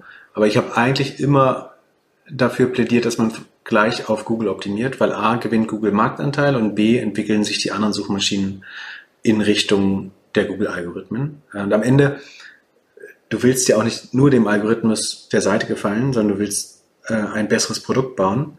Und wenn du das machst, gefällst du in der Regel jeder Suchmaschine, weil am Ende schauen die auf die gleichen Signale und Indikatoren. Ähm, das heißt, wenn du für Google gut optimierst, rankst du in der Regel nicht schlecht in einer anderen Suchmaschine. Ähm, und vor allen Dingen willst du auch dein Google-Ranking nicht aufgeben, also die Optimierung für Google nicht aufgeben, um dann in irgendeiner Nischensuchmaschine äh, besser zu ranken. Selbst dort, wo die einflussreich sind, ist die beste äh, Strategie, glaube ich, sich langfristig am Nutzer auszurichten und ansonsten die Webseite halt für, für Roboter gut lesbar zu machen. Ähm, da gibt es gar nicht so große Unterschiede. Es macht, wird stärker verkauft, als es wichtig ist, glaube ich. Ja, aber es wird, ich glaube auch SEM wird es doch bestimmt interessant sein, weil du, ich könnte mir schon vorstellen, dass viele Kaufentscheidungen auf dem iPhone oder auf dem iPad entstehen. Und das absolut. Wie gesagt, ist die wichtig, also die kaufkräftigste Zielgruppe. Und sie haben ja auch schon für, für den App Store das äh, Apple Ads Interface, also die, die Plattform, um Anzeigen zu buchen, haben sie eigentlich größtenteils schon fertig. Wobei die eben auch noch eher wie Google 2000 aussieht gerade, also wie 20 Jahre altes Google noch sehr am Anfang.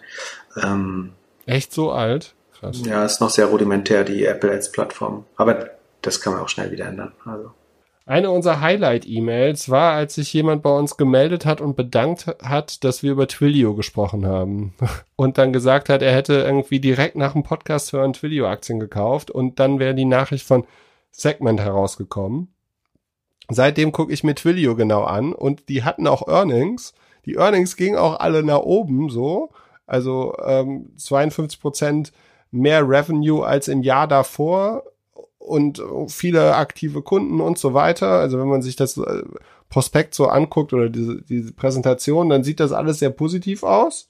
Ich verstehe natürlich die Hälfte nicht und habe natürlich auch ein, ein Buzzword, was ich dich gleich noch fragen möchte. Ähm, aber die Aktie ist irgendwie äh, nach unten gerutscht ein wenig. Jetzt habe ich so ein bisschen schlechtes Gewissen. Also wir sagen natürlich immer, dass wir hier keine Empfehlungen geben und so. Und wir haben auch eigentlich nur darüber gesprochen, dass Segment gekauft wird. Aber es fühlt sich schon irgendwie komisch an, dass wir, äh, ja, dass jetzt jemand, wenn diese Person nicht sofort wieder die Aktien verkauft hat, jetzt vielleicht ein bisschen im Roten steht. Also der Grund, warum, also es haben, A, man muss sagen, es haben fast alle Tech-Aktien diese Woche verloren. Es war die schlechteste Woche seit März. Äh, irgendwie ist im Schnitt vieles zweistellig runter, aber alles tiefrot eigentlich, bis auf wenige Ausnahmen.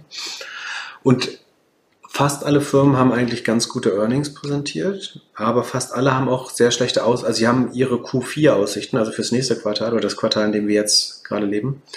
Ähm, da waren die alle sehr konservativ und haben sehr verhaltene Zahlen äh, präsentiert. Und das hat so ein bisschen den Optimismus äh, gesenkt. Und gleichzeitig sind natürlich davor im, im Quartal 3 alle Tech-Unternehmen so gut oder so hoch bepreist worden, wie es nur geht. Das heißt, es wurden alle positiven Effekte eigentlich angenommen, schon oder vorweggenommen, so dass jeder, der nicht wirklich perfekte Zahlen geliefert hat, automatisch zu einer Enttäuschung wird oder im Zweifel ja, also wenn es nicht eine weitere positive Überraschung gibt, eine, eine ganz stark positive Überraschung, dann wird es automatisch zur Enttäuschung. Und das ist eigentlich durch die Bank weg so ein bisschen passiert. Das heißt, Twilio ist wieder um über 50 Prozent gewachsen. Ähm, die Marge verlieren aber auch noch äh, ein Viertel Dollar auf jeden Dollar, den sie Umsatz machen. Das heißt, theoretisch sind sie aus der Rule von, äh, nicht in der Rule of 40 drin. Muss man auch mal dazu sagen. Ähm, aber, also, mich würde es jetzt nicht daran hindern, weiter an Twilio zu glauben, äh, prinzipiell. Die hatten da drin stehen, also war so ein Chart, der, der stand Dollar-Based Net Expansion. Und das war irgendwie in Q3 137 Prozent. Hast du eine Ahnung, was das ist?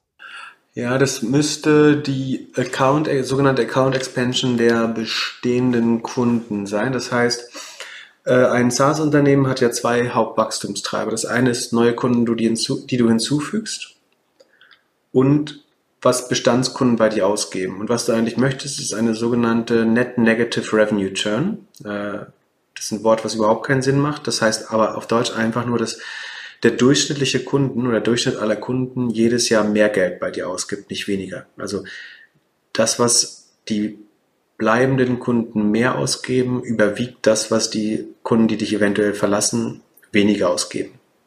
Also im Schnitt gibt jeder Kunde mit dir mehr Geld aus pro Jahr.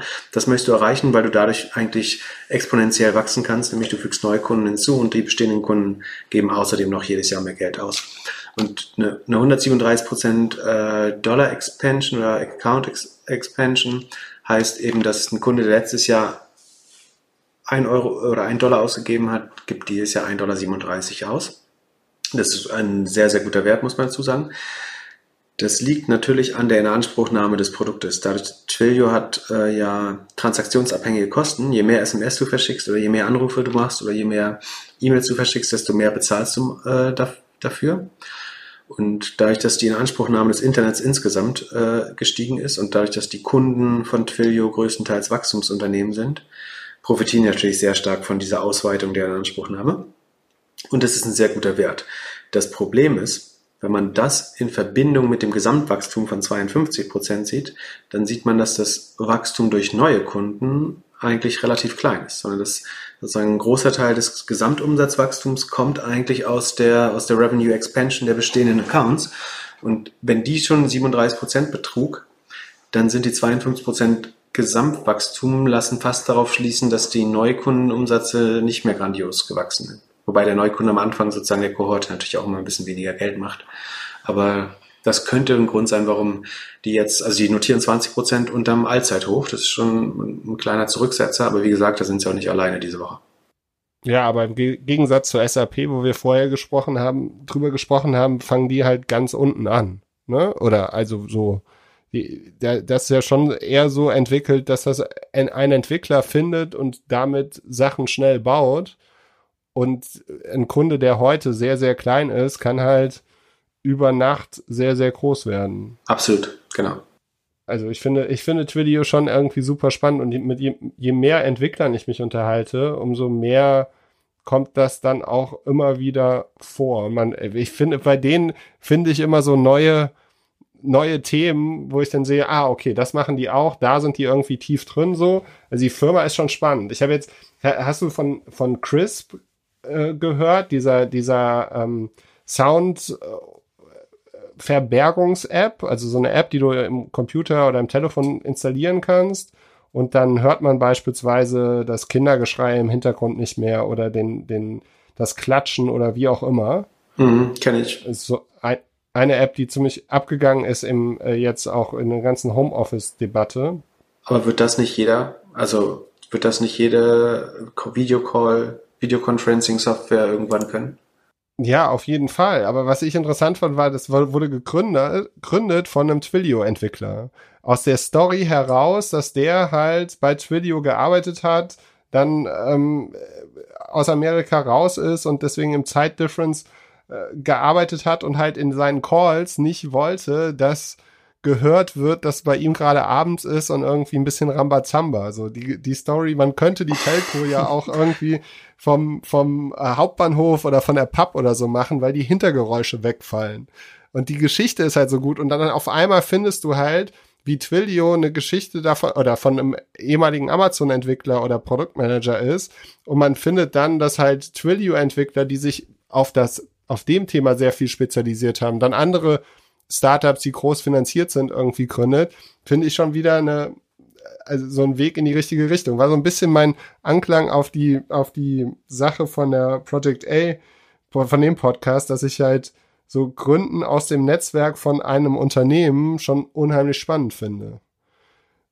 Und wenn es jetzt die ersten, also Twilio sind ja Experten für Kommunikation und da wird wahrscheinlich ziemlich viel links und rechts jetzt noch andere Innovationen stattfinden von entweder Mitarbeitern oder halt ehemaligen Mitarbeitern. Ja, deshalb das Ökosystem, ne? Das ähm, ja. große Companies schaffen tolle kleine Companies, die später große Companies werden. Äh, das macht schon Sinn. Aber da, da kommen wir in Europa auch hin. Ja, mit welchen Firmen? Alles was, äh, ja, mit ganz Berlin wahrscheinlich. Ja, äh, was kriegt, ihr kriegt ja nichts hin in Hamburg da. Ja, wir haben jetzt About You, das ist. Äh, ah ja, stimmt, stimmt, stimmt. Oh, genau, großer Fehler von mir, absolut. Äh, da seid ihr jetzt erstmal diese. Ähm, Im Moment seid ihr voraus. Äh, da gibt es gerade Berlin, Berlin nicht so viele spannende Sachen. Stimmt. Glückwunsch dazu. Bin ich gespannt, was, was dann aus dem About You, also aus dem Zalando-Ökosystem ist ja auch viel Gutes entstanden. Bin gespannt, was aus dem About You-Ökosystem dann äh, entstehen kann als nächstes. Ja, ich auch. Ähm, haben wir über Microsoft schon gesprochen? Nee, eigentlich noch nicht, ne? Du hast, du hast ja so einen schönen Tweet rausgehauen, in dem du so ein paar Predictions oh, gemacht oh. hast. Also du hast gesagt, ähm, am, am 29.10. hast du, hast du rausgetwittert, Amazon wird irgendwie weniger als 50 Prozent wachsen und AWS wird ein bisschen weaker sein. Hm, zumindest Was hast Stunde. du noch getwittert? Ähm, ich habe mich vor allem. Microsoft hast du nicht getroffen. Nee, Microsoft nicht. Ähm, das Spannendste an Microsoft, wir haben, müssen schauen, dass wir nicht so lang bleiben heute, aber das, also wir können einfach die Highlights der Earnings machen, müssen ja nicht alles komplett durchsprechen. Aber also bei Microsoft das Spannendste, das, ähm, ich habe immer Azure gesagt, ich habe jetzt gehört, das heißt Azure. Die ist auch ein wirklich beschissener Name, muss man mal sagen. Wie würdest du das aussprechen? Also das Cloud-Produkt. ich auf jeden Fall falsch. Ja, also Azure. Cloud. Ich habe auch Azure gesagt bisher, aber ich habe jetzt gehört, das heißt Azure. Ähm, also dieses Cloud-Produkt von Microsoft mit dem unaussprechlichen Namen ist um 48 Prozent gewachsen und damit schneller als die Google Cloud mit 44 und die Amazon Cloud, äh, ich glaube, mit 29. Ähm, das heißt, ähm, das ist, glaube ich, das eigentliche Highlight, dass Microsoft gerade die am schnellsten wachsende Cloud ist, auch wenn AWS größer ist. Ähm, ansonsten mein Highlight bei Microsoft war, dass die äh, so einen schönen Tweet gemacht haben mit allen Earnings. Und ob das so, ob man bald diese, die, die Quartals-Earnings einfach nur noch in so Tweets Threads. Passiert schon relativ viel. Ja, fand ich auch, genau. Ist mir, ist mir auch aufgefallen, fand ich auch gut. Äh, passiert schon relativ viel. Wird, glaube ich, zur, zur Best Man hätte ein bisschen mehr Emoticons noch nehmen können. Wird zur Best Practice, glaube ich. Wird sich durchsetzen. Genau, wo wir gerade dabei sind. Google, also, Google hatte ich gesagt, Search wird äh, nicht so schnell wachsen mehr oder gar nicht. Ähm, YouTube wird den Tag retten oder wird das einzig Positive sein. Cloud äh, sich ein bisschen verlangsamen. Da hatte ich auch nicht ganz recht. Also, Google hat ins, insgesamt 14,5% gewachsen gegenüber vorher, was ich ganz gut finde, also spannend finde. Äh, hätte ich nicht so hoch geschätzt, ehrlich gesagt. Die Suche ist 6,5% gewachsen, was ich auch knapp über meinen meine Einschätzung sehe. Letztes Quartal ist sie noch 10% geschrumpft, muss man dazu sagen. Äh, ich frage mich echt, woher wie der so schnell recovern konnte, weil ein bisschen sind, also ein klein bisschen sind die Travel Advertiser natürlich zurückgekommen. Ähm, was, glaube ich, aber der große Rückenwind ist, dass auch Google von dem E-Commerce-Boom äh, profitiert hat. Also was man sich vorstellen muss, ist, in dieser Corona-Zeit ist halt so viel Offline-Business online gegangen und damit eben auch Offline-Werbebudget online gegangen dass ähm, dadurch, dass Google mehr oder weniger von jeder Transaktion im Netz eine Steuer bekommt und dass im, im E-Commerce die äh, Conversion Rates auch anziehen äh, in der Corona-Zeit, dass sie dadurch die Gebote dann ansteigen und dadurch Search profitabler wird. Also dass der, der E-Commerce-Boom fuelt die Ergebnisse von Facebook und Google und glaube ich, dadurch haben sie sich schneller erholt, als man denken sollte. Ich habe mich ja vor, vor paar Monaten mal so eingelassen, dass ich glaube, Search wächst nie wieder. Wir sehen nie wieder zweistellige Wachstumsraten, Wachstumsraten im Search. Das könnte jetzt knapp werden im Weihnachtsquartal. Da könnten sie eventuell dann doch nochmal drüber liegen, was mich natürlich ärgern würde, äh, weil meine Prediction dann falsch ist. Langfristig glaube ich, wie gesagt, wächst Search nicht mehr zweistellig. YouTube hat auch unter den Werbeeinnahmen ein bisschen gelitten im letzten Quartal, ist jetzt wieder zurück zum alten Wachstum von 33 Prozent. Ähm, das liegt teilweise aber auch daran, dass sie einfach mehr Werbung anzeigen. Äh, also einerseits wird YouTube natürlich mehr geschaut zu Covid-Zeiten. Andererseits gibt es teilweise aber doppelte Pre-Rolls und äh, mehr Werbeeinblendungen als vorher in den Videos. Das hat mit Sicherheit deinen Umsatz nochmal getrieben. Wie gesagt, Cloud ganz leicht gestiegen, sogar vor 44 Prozent, aber langsamer als äh, Microsoft. Das ist Google in a nutshell. Besser als ich gedacht hätte, to be fair. Und auch die einzige Aktie übrigens, achso, das muss man auch sagen, die einzige Aktie, die grün war, ähm, die haben ja alle am Donnerstag reported, glaube ich. Ähm, und Google war die einzige, die positiv überrascht hat. Also nicht nur mich anscheinend. Ähm, langfristig, wie gesagt, bleibe ich skeptisch, aber ähm, haben schon überraschend gute Zahlen abgeliefert. Und Amazon? Amazon hat meiner Meinung nach auch sehr gute Zahlen abgeliefert, äh, wurde aber nicht ganz so gut aufgenommen. Da ging der Gesamtumsatz um 37 Prozent hoch, ähm, auf 96 Milliarden im, im Quartal, wie gesagt. Und der Gewinn wurde verdreifacht. Äh, Im Vergleich zum gleichen Quartal letztes Jahres ist das immer, also wenn wir über diese Anstiege reden, ist das eigentlich immer zum gleichen Quartal des letzten Jahres. Ähm, und hat insgesamt aber auch schon 10% verloren auf den Höchstkurs. Äh, was bei Amazon, da würde ich, also ich überlege mir da immer, ob ich dann nachkaufen sollte, aber ich habe schon relativ Amazon, eine hohe Amazon Exposure, deswegen will ich da nicht unbedingt noch mehr Geld reinpacken, aber ähm, ich finde, sie haben super solide Zahlen abgeliefert. Enttäuscht hat so ein bisschen der Ausblick, dass sie auch gesagt haben, dass sie im Q4 mit weniger äh, Gewinn rechnen, weil sie angeblich wieder 4 Milliarden in Covid-related Investments stecken wollen.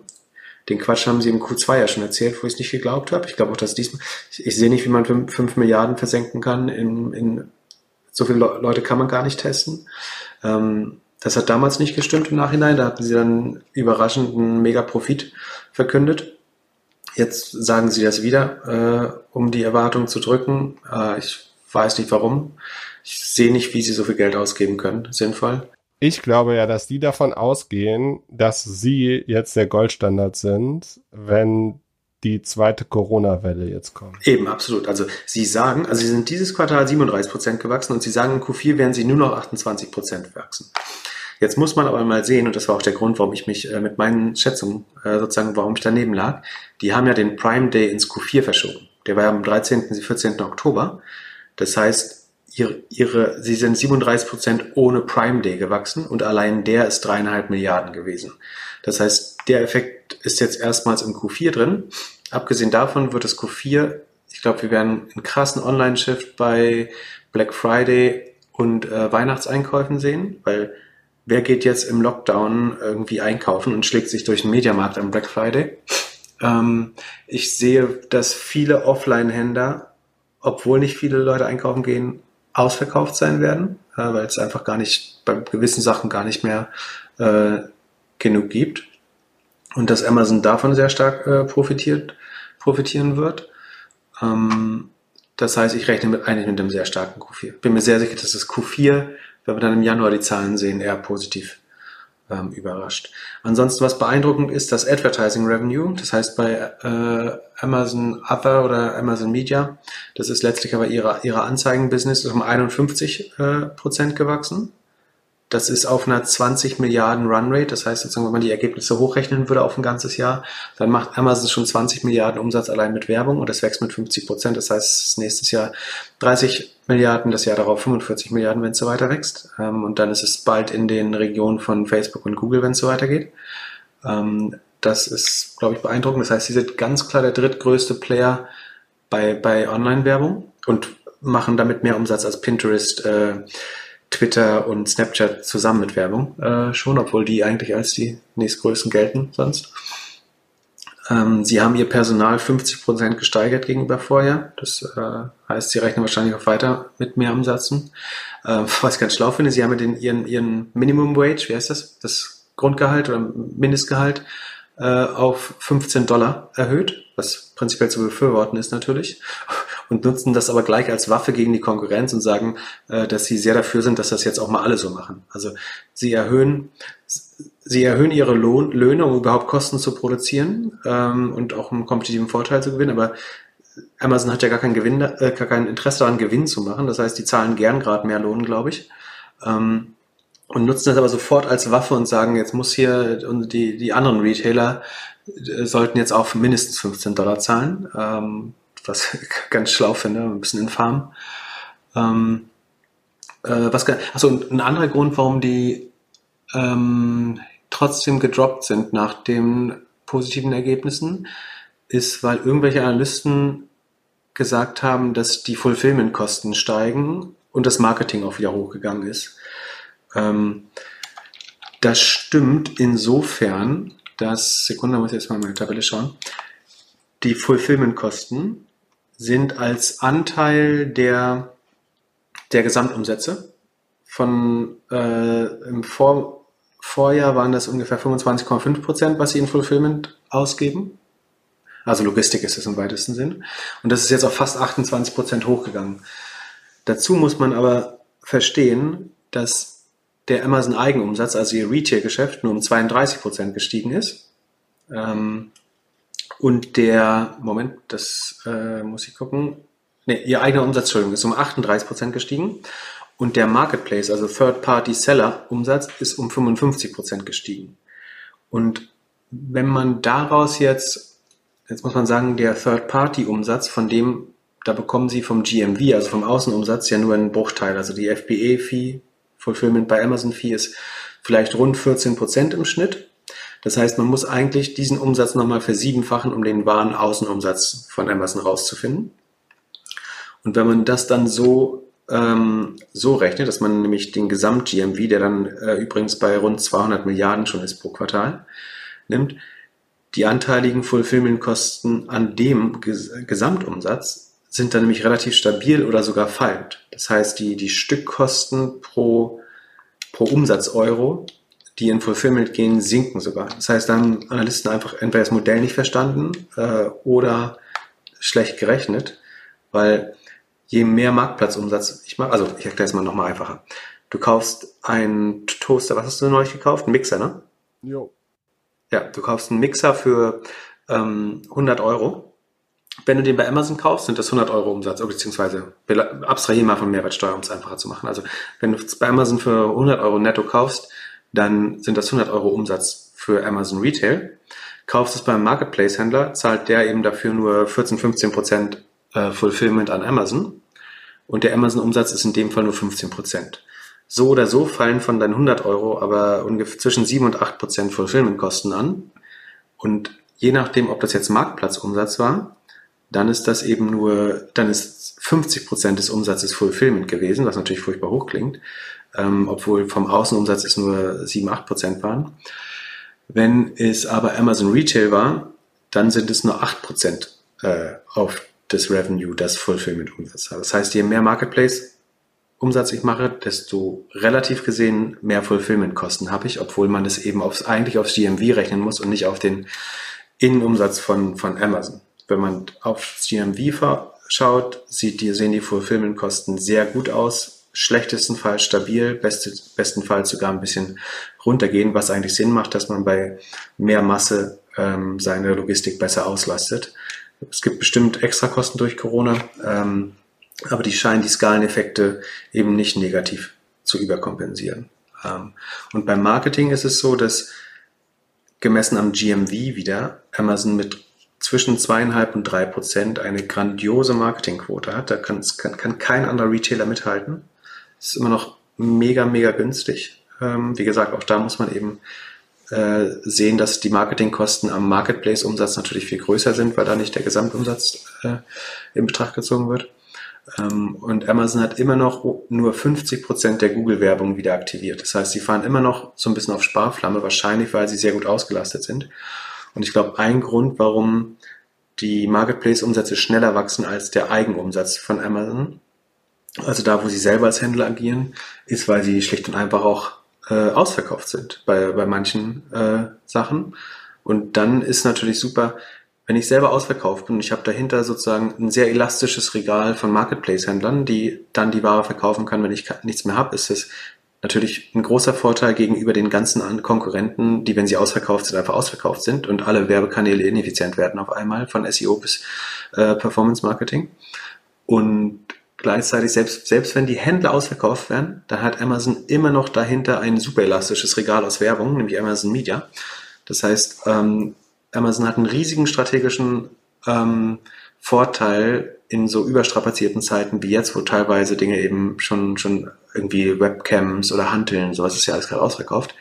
Und sie haben dahinter ihre Marketplace-Händler, die das abfangen können, und sie haben dahinter das äh, Werbeprodukt, was das abfangen kann. Aber wieso wird es von dem Werbeprodukt abgefangen? Das Werbeprodukt hilft doch eigentlich den, auch den Marktplatzanbietern, nochmal ihre Produkte mehr zu verkaufen. Weil im besten Fall haben sie ein Produkt, also wenn wir zurück zu dem Mixer gehen, wenn Amazon den Mixer nicht mehr auf Lager hat, dann wird er von einem Shop verkauft über Amazon und im besten Fall hat der Shopbetreiber nochmal auf Amazon Werbung geschaltet, damit sein Mixer verkauft. Wird. Genau, also A, du hast so oder so eine höhere Gesamtmonetarisierung äh, und die, die Amazon Media kann ja sogar auf externe Seiten gehen, theoretisch. Selbst auf jemanden, der nicht. Aber das machen die doch kaum. Hm, gibt's aber schon. Ist auf jeden Fall ein Vorteil, weil ich meine, es ist halt eine kleine, selbst wenn es eine kleine Extramarge ist, die hat ein anderer Händler nicht zur Verfügung. Da hat der Thomas Lang von Carpassia nämlich was Spannendes ähm, getwittert. Und zwar den sogenannten Cash Conversion Cycle von Amazon. Das ist einfach ausgedrückt. Ähm, bei, bei Aldi wird das immer äh, in, in, Deutschland so kolportiert. Also es gibt ja so diese ähm, mehr oder die, die Geschichte, dass Aldi sozusagen die Lieferanten erst bezahlt, nachdem du die Ware schon gekauft hast. Das heißt, sie bekommen das Geld von dir, äh, bevor sie selber an den Einkauf bezahlen müssen und haben dadurch sozusagen negatives Working Capital. Und genauso ist das bei, bei Amazon. Und zwar ähm, verlinken wir dann Artikel in den Show Notes. Da steht das sozusagen als Beispiel, dass Macy's, also ein großes Kaufhaus in den USA, ähm, bezahlt ihre Lieferanten 71 Tage bevor sie selber das Geld äh, bekommen vom Kunden. Äh, also fast ein Quartal im Voraus oder ja, zweieinhalb Monate. Während Amazon inzwischen 35 Tage nachdem sie die Ware verkaufen, erst ihre Lieferanten bezahlen. Das, haben, das heißt, sie haben ähm, sozusagen den Wert minus 36 ähm, als ähm, Cash Conversion Cycle. Was natürlich spannend ist, äh, finanztechnisch gesehen, weil du ja also ähm, dein, dein Geld bekommst, bevor du es selber bezahlen musst für die Ware. Und dass sich dieser Wert gerade erhöht, also dass du sozusagen die, man kann jetzt sagen, also die einfachste Erklärung dafür wäre, dass man sagt, Amazon presst seinen Lieferanten bessere Lieferbedingungen ab, nämlich einen sogenannten Lieferantenkredit, also dass sie später zahlen müssen. Ich glaube, was tatsächlich aber passiert, ist, dass sie wahrscheinlich immer eh nur 45 Tage äh, bis 60 Tage später zahlen müssen, dass sie vor allen Dingen aber die Ware viel schneller drehen gerade. Also die, die Sell-Through, die Durchverkaufsrate ist gerade so hoch, dass sie fast alles, was sie geliefert bekommen, sehr, sehr schnell durchverkaufen. Und das unterstützt dann wieder so ein bisschen meine Theorie, dass sie auch teilweise ausverkauft sind in Kategorien, weil sie es sozusagen am Tag Null sofort verkaufen oder in den ersten, ersten zwei, drei Tagen. Ähm, und genau, dieser Wert ist gerade krass hochgegangen, was sehr dafür spricht, dass sie, ich will nicht sagen ausverkauft sind, aber dass sie einen großen Teil der Sachen, die sie geliefert bekommen, so sehr schnell, fast sofort durchverkaufen. Dadurch ergibt sich halt diese, diese deutlich, deutlich bessere Cash Conversion, Cycle als, wie gesagt, Macy's, wo die Sachen ähm, irgendwie ein paar Wochen im Lager rumgammeln. Ähm, zum Vergleich, Walmart hat einen von plus zwölf Tagen, ähm, Costco hat ein kleineres Inventar äh, und immerhin noch plus vier Tage, was schon als sehr, sehr gut gilt. Amazon ist im Vergleich bei minus 36 äh, gerade. Wie gesagt, was auch dann wieder ein, ein, Vorteil ist, den man, den ein konkurrierender Retailer nicht so schnell ähm, schlagen kann. Aber wir verlinken das mal. Ähm, das ist eigentlich ganz, ganz spannend aus Retail-Sicht. Ich frage mich, ob Amazon irgendwas aus dem Ärmel werfen wird jetzt während der Weihnachtszeit, dass sie einfach sicher sein können, dass die Amazon Prime Produkte auch alle irgendwie am nächsten Tag ankommen und so, weil diese ganzen DHL und alle werden ja so überlastet sein. Ja, guter Punkt. Also ich glaube, Amazon hat gerade zwei Hauptsorgen und es ist nicht Kundenakquise, sondern das eine ist Logistik, also dass wirklich alles noch zum Händler kommt. Äh, ich glaube, DHL wird komplett die Grätsche machen oder die, die, ich glaube, es wird doch krass unterschätzt, wie stark der E-Commerce dieses Weihnachten sein wird. Ähm, und das andere ist, glaube ich, Purchasing oder Procurement, also dass sie wirklich Probleme, also Dinge einzukaufen und ansonsten den Marketplace-Händlern ähm, genug Daten zu geben, um zu wissen, was sie einkaufen sollten vielleicht, ähm, ist, glaube ich, eine große Herausforderung.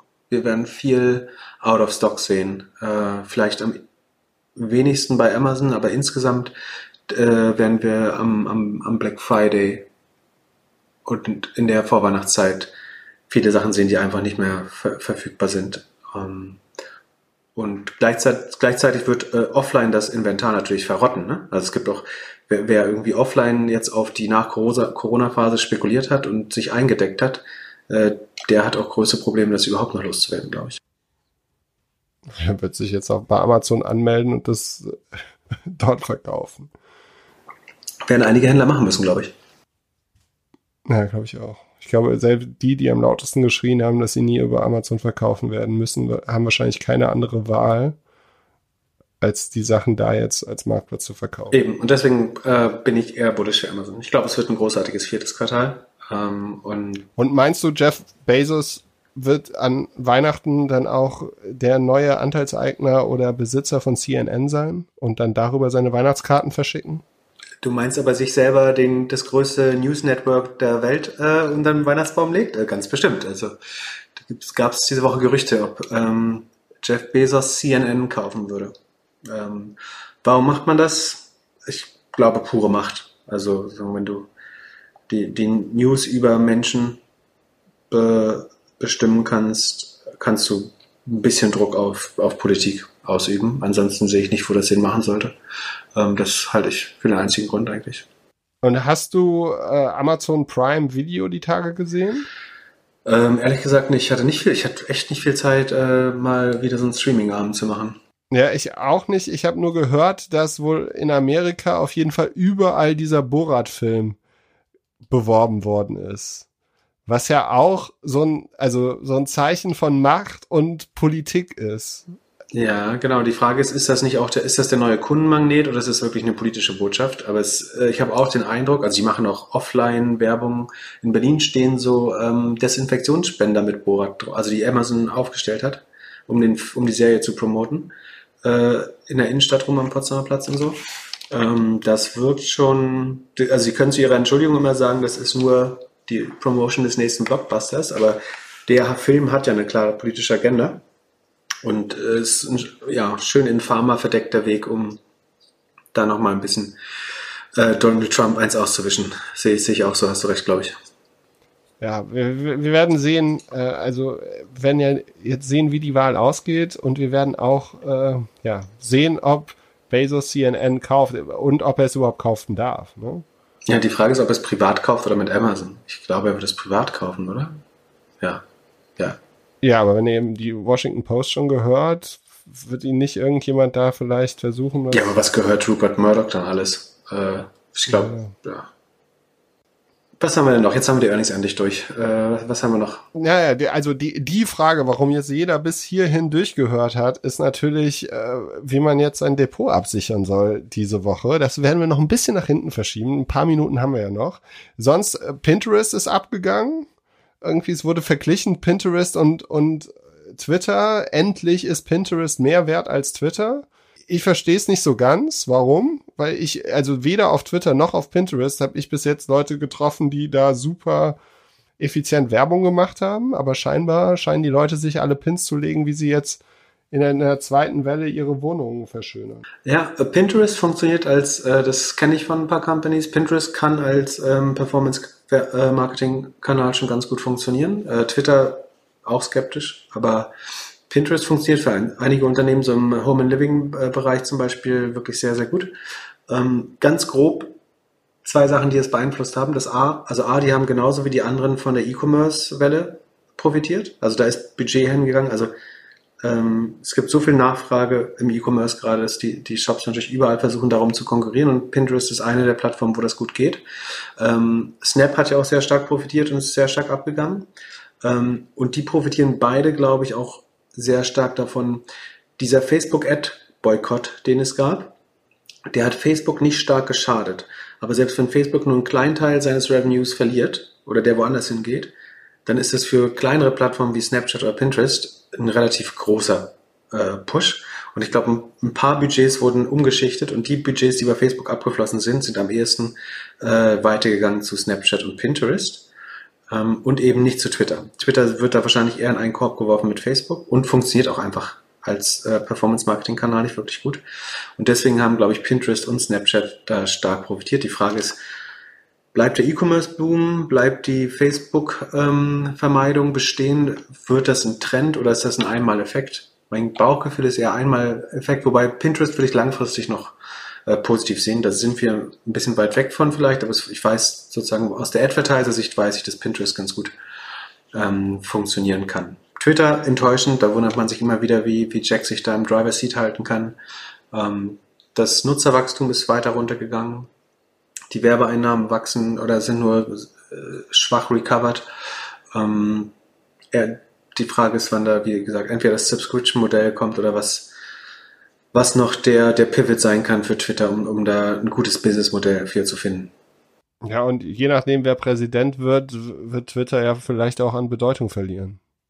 Das ist ein guter Punkt, ja. Äh, Joe, Joe Biden wird sein, sein Kabinett oder seine Regierung nicht über Twitter führen, wahrscheinlich. Äh, zumindest nicht in dem Ausmaß. Das wäre nochmal ein weiter, weiterer ähm, Upturner für Twitter, wahrscheinlich, genau. Ich habe mir ganz kurz die Spotify Earnings angeschaut und habe da den großen Unterschied gesehen zwischen Subscription und Ad-Supported Mouse und fand das schon bemerkenswert. Also wenn man sich jetzt anguckt, die, die äh, haben announced 320 Maus, also Monthly Active User. Davon sind 144 sind die Premium, also die dafür zahlen. So, da, das macht auch 1,8 Milliarden Euro Revenue fast. Mhm. Und bei den Ad-Supported sind es nur, also sind es mehr, mehr Nutzer, 185, aber wesentlich weniger Revenue. Und dann liest man das so weiter und dann steht man so, ja, die ganzen Podcast-Investments, die werden, die reden wir oder rechnen wir gegen die äh, Ad-Supported Business-Sachen. Und da war mein, meine Frage an dich, ob die das irgendwie so machen, dass sie versuchen, diese Premium denen so wenig wie möglich Kosten entgegenzusetzen, damit sie da irgendwie das größte Wachstum mit zeigen können. Macht das irgendwie Sinn oder ist das ein Laie, der das alles falsch äh, interpretiert hier? Also, was auf jeden Fall stimmt, ist, dass die Premium-Subscriber 50 Euro im Jahr Revenue machen und die Free-User nur 2,50 äh, durchgerechnet. Das heißt, ein Premium-Nutzer ist äh, 20 mal so viel wert wie ein äh, Free-User. Ähm, das heißt, Spotifys größte Challenge ist nicht mal, Leute von Apple wegzujagen, sondern eigentlich ihre Free-Subscriber in Premium-Nutzer umzuwandeln. Und Spotifys Geschäftsmodell ist halt unheimlich kompliziert, nicht kompliziert, sondern einfach nicht besonders gut, weil sie 70 Prozent ihrer Einnahmen mit den Künstlern teilen. Das heißt, ein Grund, warum Podcasts so wichtig sind, ist, weil die eben nicht diesem Musiker- oder Labelverträgen unterliegen oder dem gleichen Eck, wie heißt es, Artist Pool, müssen Sie dort nicht 70 Prozent sofort abgeben, sondern Sie können sagen, die Zeit, die Podcast gehört haben, die rechnen wir gegen die Fixkosten der Erstellung der Podcast. Also du sagst, wir produzieren Podcasts auf eigene Rechnung, das sind relativ fixe Kosten, aber je mehr Leute das hören, desto positiver wird das Ergebnis. Das heißt, du hast eine Fixkostendegression, was du in dem Standardmodell eben nicht hast, weil jeden, wenn sie eine Milliarde mehr Umsatz machen mit Musik, müssen sie halt auch auf die eine Milliarde wieder 70 Prozent zahlen. Das heißt, du hast keinen positiven Operating Leverage. Ähm, auf das Podcast-Modell haben sie aber äh, Operating Leverage. Das heißt, je mehr Leute äh, Podcast nutzen, desto niedriger sind im Vergleich die, die Kosten der Erstellung der Podcasts, weil da kriegen die, die Hosts in der Regel eben nicht pro, pro Nutzer oder pro Hörminute eine Vergütung, sondern eben einen einmaligen Deal oder äh, vielleicht ist er irgendwie performanceabhängig, aber in der Regel ist er eben, hat er eher Fixkostencharakter als das äh, Ursprungsmodell mit der Musik. Ähm, und je mehr sie das hinbekommen, desto spannender wird Spotify dann auch endlich als äh, Unternehmen.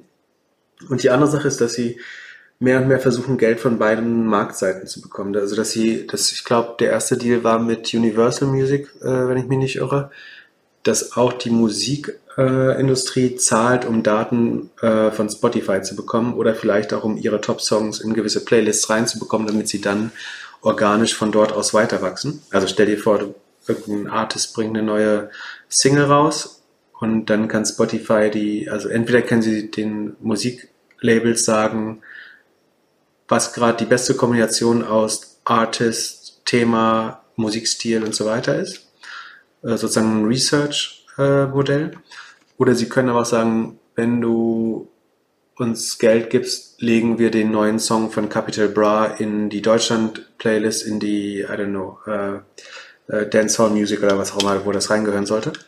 Ähm, und dadurch kriegen sie dann erstmals Geld von der anderen Marktseite und die ist dann eben auch wieder nicht volumenabhängig. Ähm, und dadurch wird das, wird das Modell besser. Aber was wirklich krass ist, ist der Unterschied der Profitabilität zwischen Free-Usern und äh, Premium-Nutzern. Also ähm, wenn man nur 10% der Free-User in Premium-Nutzer konvertieren könnte, würde man da wahrscheinlich sofort sagen, äh, wir geben das Premium-Modell auf. Aber so sicher sind sie sich wahrscheinlich dort nicht. Ähm, Genau. Und das einzige, der einzige Weg da rauszukommen ist, dass sie aus diesem sogenannten äh, Artist Pool oder Revenue Pool äh, rauskommen ähm, und das Geld behaltet. Wer sich fragt, warum es nur 50 Euro pro Jahr sind pro Premium Subscriber, obwohl man mehr zahlt, das ist genau, wo eben der Apple Share dann fehlt, äh, weil da 30 Prozent im ersten Jahr in Apple gehen und 15 Prozent in den weiteren Jahren. Und in, in Indien oder so ist, oder in anderen Ländern, ist, in Russland sind sie gerade gestartet, ist Spotify wahrscheinlich auch noch mal ein bisschen günstiger. So kommt man auf die 50 Euro netto pro Jahr, die sie verdienen. Ja, und sie haben announced, dass sie jetzt 1,9 Millionen Podcast-Shows auf der Plattform haben. Ja, und wir sind eine davon. Sind, sind wir im dritten Quartal gestartet? Ja, nee, im zweiten. Ja, im zweiten. Also so oder so sind wir eine also davon. Ganz am Ende. Aber wir werden vielleicht fürs dritte Quartal gezählt, wenn wir überhaupt gezählt werden, weil wir, wir sind ja nicht so wirklich sichtbar auf Spotify. Also ich, ich habe gerade überlegt, ob wenn, wenn Spotify uns anbieten würde, irgendwie mal für eine Woche irgendein Ranking weiter nach oben zu kaufen oder eine Sichtbarkeit, wärst du ja schon fast bereit, dafür Geld auszugeben. Da, dann würden wir die Aktie wohlwollender besprechen, meinst du? ähm, nee, würden wir nicht. Aber wir müssten mal, das ist wirklich komisch, wie diese Spotify-Charts. Also selbst wenn du bei, bei Apple auf Platz drei bist, bist du bei Spotify halt nicht in den Top 50. Wir müssten mal probieren, wenn alle, die noch nicht folgen bei Spotify, den Folgen-Button oder Follow-Button klicken auf den Podcast. Selbst wenn Sie bei Apple Podcasts hören, trotzdem zu Spotify gehen. Free Account, mir egal. Und einmal den Folgen-Button klicken, ob wir damit sozusagen uns in die Charts rein pushen. Es muss doch mal. Nee, ich, ich hätte eine andere Idee, die ich viel interessanter finde. Du hast ja, es kam ja jetzt diese Promo-Cards von, von, von Spotify. Also da werde ich, der erste Link, der in die, in die Show Notes heute geht, ist ein Link zu den Promo-Cards. Und dort kann man jetzt unseren Podcast suchen und dann so ein, entweder ein Link oder ein Image kreieren, was eigentlich ein ganz schönes Produkt ist. So, auf Social sieht es besser aus. Du kannst dir sogar dein Bild jetzt hier, du bist ja so ein Instagram-Star, kannst dir dein Bild für, für Instagram jetzt zusammenklicken dort. Und mein Angebot wäre, dass jeder, der das auf Twitter oder auf Instagram oder auf LinkedIn oder so macht, also diese Promokarten mit unserem Podcast, dass wir den erwähnen in den Show Notes in der nächsten Folge. Und dass wir mal gucken, ob wir damit ein bisschen Bass generieren. Wahrscheinlich machen das jetzt drei Leute, aber für die drei Leute, über die drei freue ich mich genauso wie über alle E-Mails, die sonst so reinkommen. Das ist besser als einfach Follow-Click. Na gut. Okay. Also warum nicht einfach beides machen? Also wir wollen halt nur verstehen, wie diese Schei Entschuldigung, wie diese ähm, Spotify-Charts funktionieren. Weil ge gefühlt spiegeln die die Relevanz noch nicht hundertprozentig wieder. Oder, oder wir überschätzen unsere Relevanz. Also ich habe munkeln gehört, dass selbst Podcasts, die wesentlich mehr Hörer haben, benachteiligt werden zu Podcasts, die von Prominenten sind oder die schönere Images haben oder so. Und ich glaube, dass ein Grund, warum wir nicht wirklich sichtbar sind, äh, schon daran liegt, also A, dass uns kein Mensch kennt und B, dass wir halt auf jeden Fall, was so die, die normale Handwerk des schönen Podcast-Produzentenstudios ist, dass wir das noch nicht haben. Ähm, also, dass unser Bild noch so ein bisschen zusammengeklickt ist. Das, das wäre doch dumm, das nicht datengetrieben zu machen. Also das, ja, da das war persönlich bei Apple im App Store früher auch so. Da hat es am Ende am App-Icon gelegen, dass man irgendwie gefeatured worden ist oder nicht. Aber das wirklich, dann muss ich auch meine Spotify-Aktien jetzt verkaufen. Also da, das wäre wirklich dumm, wenn du da redaktionelle Kontrolle ausübst, statt die, die einfach die besten Podcasts oder die populärsten Podcasts. Das ist ja wie der Einkäufer bei, äh, bei einem großen Retailer, der sagt, äh, wir müssen diese 40 hässlichen bestickten Lamartina-Hemden noch loswerden, deswegen packen wir die jetzt nach oben auf die Kategorie weiße Hemden ähm, und damit die, die Produktexperience schlechter macht, indem du die, die Shelfhugger, wie heißt das, die, die, ähm, die sich nicht verkaufen, nach, nach oben sortierst, statt die, die interne Suche im Shop algorithmisch zu machen. Habe ich, hab ich genauso erlebt. Da hat der Einkauf entschieden, wie die Produkt, also wie die Kategorieseite aussieht äh, bei einem großen Retailer. Und dadurch wird das Produkt ja schlechter. Also pack immer das, was sozusagen der Algorithmus als am populärsten sieht, äh, ansieht nach oben, weil das ist ja auch, hat ja die höchste Wahrscheinlichkeit, dass der durchschnittliche neue Nutzer auch das populär findet. Ähm, da manuell einzugreifen führt immer, also mit einer vollkommen mathematischen Sicherheit zu einer Verschlechterung des Produkts. Je mehr du redaktionell eingreifst, desto schlechter wird das Produkt. Du kannst den Algorithmus nicht, Algorithmus nicht durch Kuratierung schlagen an der Stelle. Ich bin da bei dir, aber ich glaube auch, dass so Sachen dann doch für viele Firmen wichtiger sind, als man es denkt. Und vielleicht sind die, also die Zahlen können ja auch fürs erste Mal hören. Also was sie ja am Ende wollen ist, dass sie in jeder Kategorie 50 Icons zeigen, 50 Titel und Leute, die klicken und dort reinhören. So, und ich kann schon verstehen, dass man bei uns annehmen würde, dass man, wenn man uns nicht kennt und wenn man unser unaufgeräumtes, selbst zusammengeklatschtes Icon irgendwie sieht, dass man da nicht so reinkommt. Und ähm, okay, was, was ist, wenn wir wir beschreiben aufs Cover einfach Capital Broad Podcast drauf? Ich, ich habe in den Daten gesehen, äh, die Daten sind ganz, ein bisschen besser geworden, habe ich das Gefühl. Leute, die unseren Podcast hören, äh, der Top Artist, der damit verbunden ist, ist äh, Capital Bra. Dann äh, packen wir den, den einfach aufs Cover und gucken mal, wie das funktioniert. Was hältst du davon? Ja, oder, oder in den Titel. Ja, die können nicht lesen, die, die meisten. Ich glaube. Ja, äh, suchen tun die doch. Naja, bin ich mir auch nicht so sicher. Achso, ja, doch, vielleicht. Naja. Vielleicht wäre das unser erster Gast. Mal schauen. Ich glaube, wir verstehen Spotify einfach nicht. Ja, also wenn uns jemand Spotify erklären kann, äh, es hat Spotify hat uns ja auf jeden Fall bei der Project äh, A Live Podcast ein bisschen aus der aus der Verfassung gebracht. Ich fand es ein bisschen spooky, dass auf einmal Leute von Spotify unseren Live-Spot Podcast ähm, angehört haben. Daran habe ich habe ich irgendwie damit habe ich nicht gerechnet und ich habe auch nicht damit gerechnet, dass Leute Screenshots machen würden von dem Video und das dann teilen. Es war schon so ein, ich hatte schon so ein mini, mini Promi-Erlebnis. Nicht viel, aber es war schon, ich war schon nervöser, als ich gedacht hätte. Dann steigert das ja jetzt unsere Chancen in den Podcast-Charts äh, nach deiner Logik. Ja, mal gucken, wenn wir jetzt nicht zu viel äh, falsche Sachen hier angenommen haben. Zum Schluss äh, wir hätten noch eine gute Frage von Georg Runge. Und zwar hat der gefragt, ob bei Google der Suggested Bid Price für Keywords überhaupt ein echter Preis ist. Das heißt Nachfrage getrieben oder ob Google den einfach künstlich setzt. Und dann anders gefragt, ob es überhaupt irgendwelche externen Audits gibt, die das überprüfen, dass Google da nicht am Schummeln ist. Das ist natürlich so eine Preisfrage, da, da frage ich mich, ob du das innerhalb von ein paar Minuten beantworten kannst oder ob das jetzt wieder so eine halbe Stunde Google-Pip-Monolog wird. Nee, nee, äh, ich versuche das ganz schnell zu machen, wenn ich es richtig verstanden habe. Also es geht darum, dass wenn ich ein, äh, als Advertiser ein neues Keyword einbuche oder eine neue Kampagne bei Google bekomme ich ein Gebot vorgeschlagen. Und die Frage ist, ob Google das arbiträr festlegt und sich ausdenkt oder gewinnmaximierend agiert oder ob das eine Indikation ist, die sich aus dem Marktpreis ergibt, also den Geboten der anderen Advertiser, so wie ich die Frage verstanden habe. Ich würde es insofern differenzieren. Äh, bei, bei kompetitiven Keywords, also wenn du zum Beispiel auf Digitalkamera kaufen bietest, dann macht es eigentlich aus Google-Sicht gar nicht so viel Sinn, da einzugreifen, weil die, die Ad-Auktion eigentlich ein fast perfekter Markt ist, also wie eine Börse und es bildet sich automatisch der, der optimale gleichgewichtige Preis.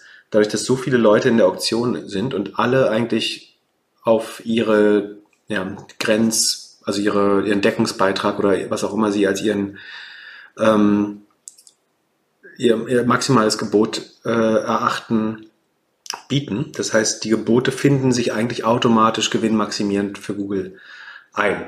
Äh, und du, du kannst jemanden nicht dazu bringen, oder es ist schwer, jemanden dazu zu bringen, mehr zu bezahlen, als er es sich langfristig leisten kann.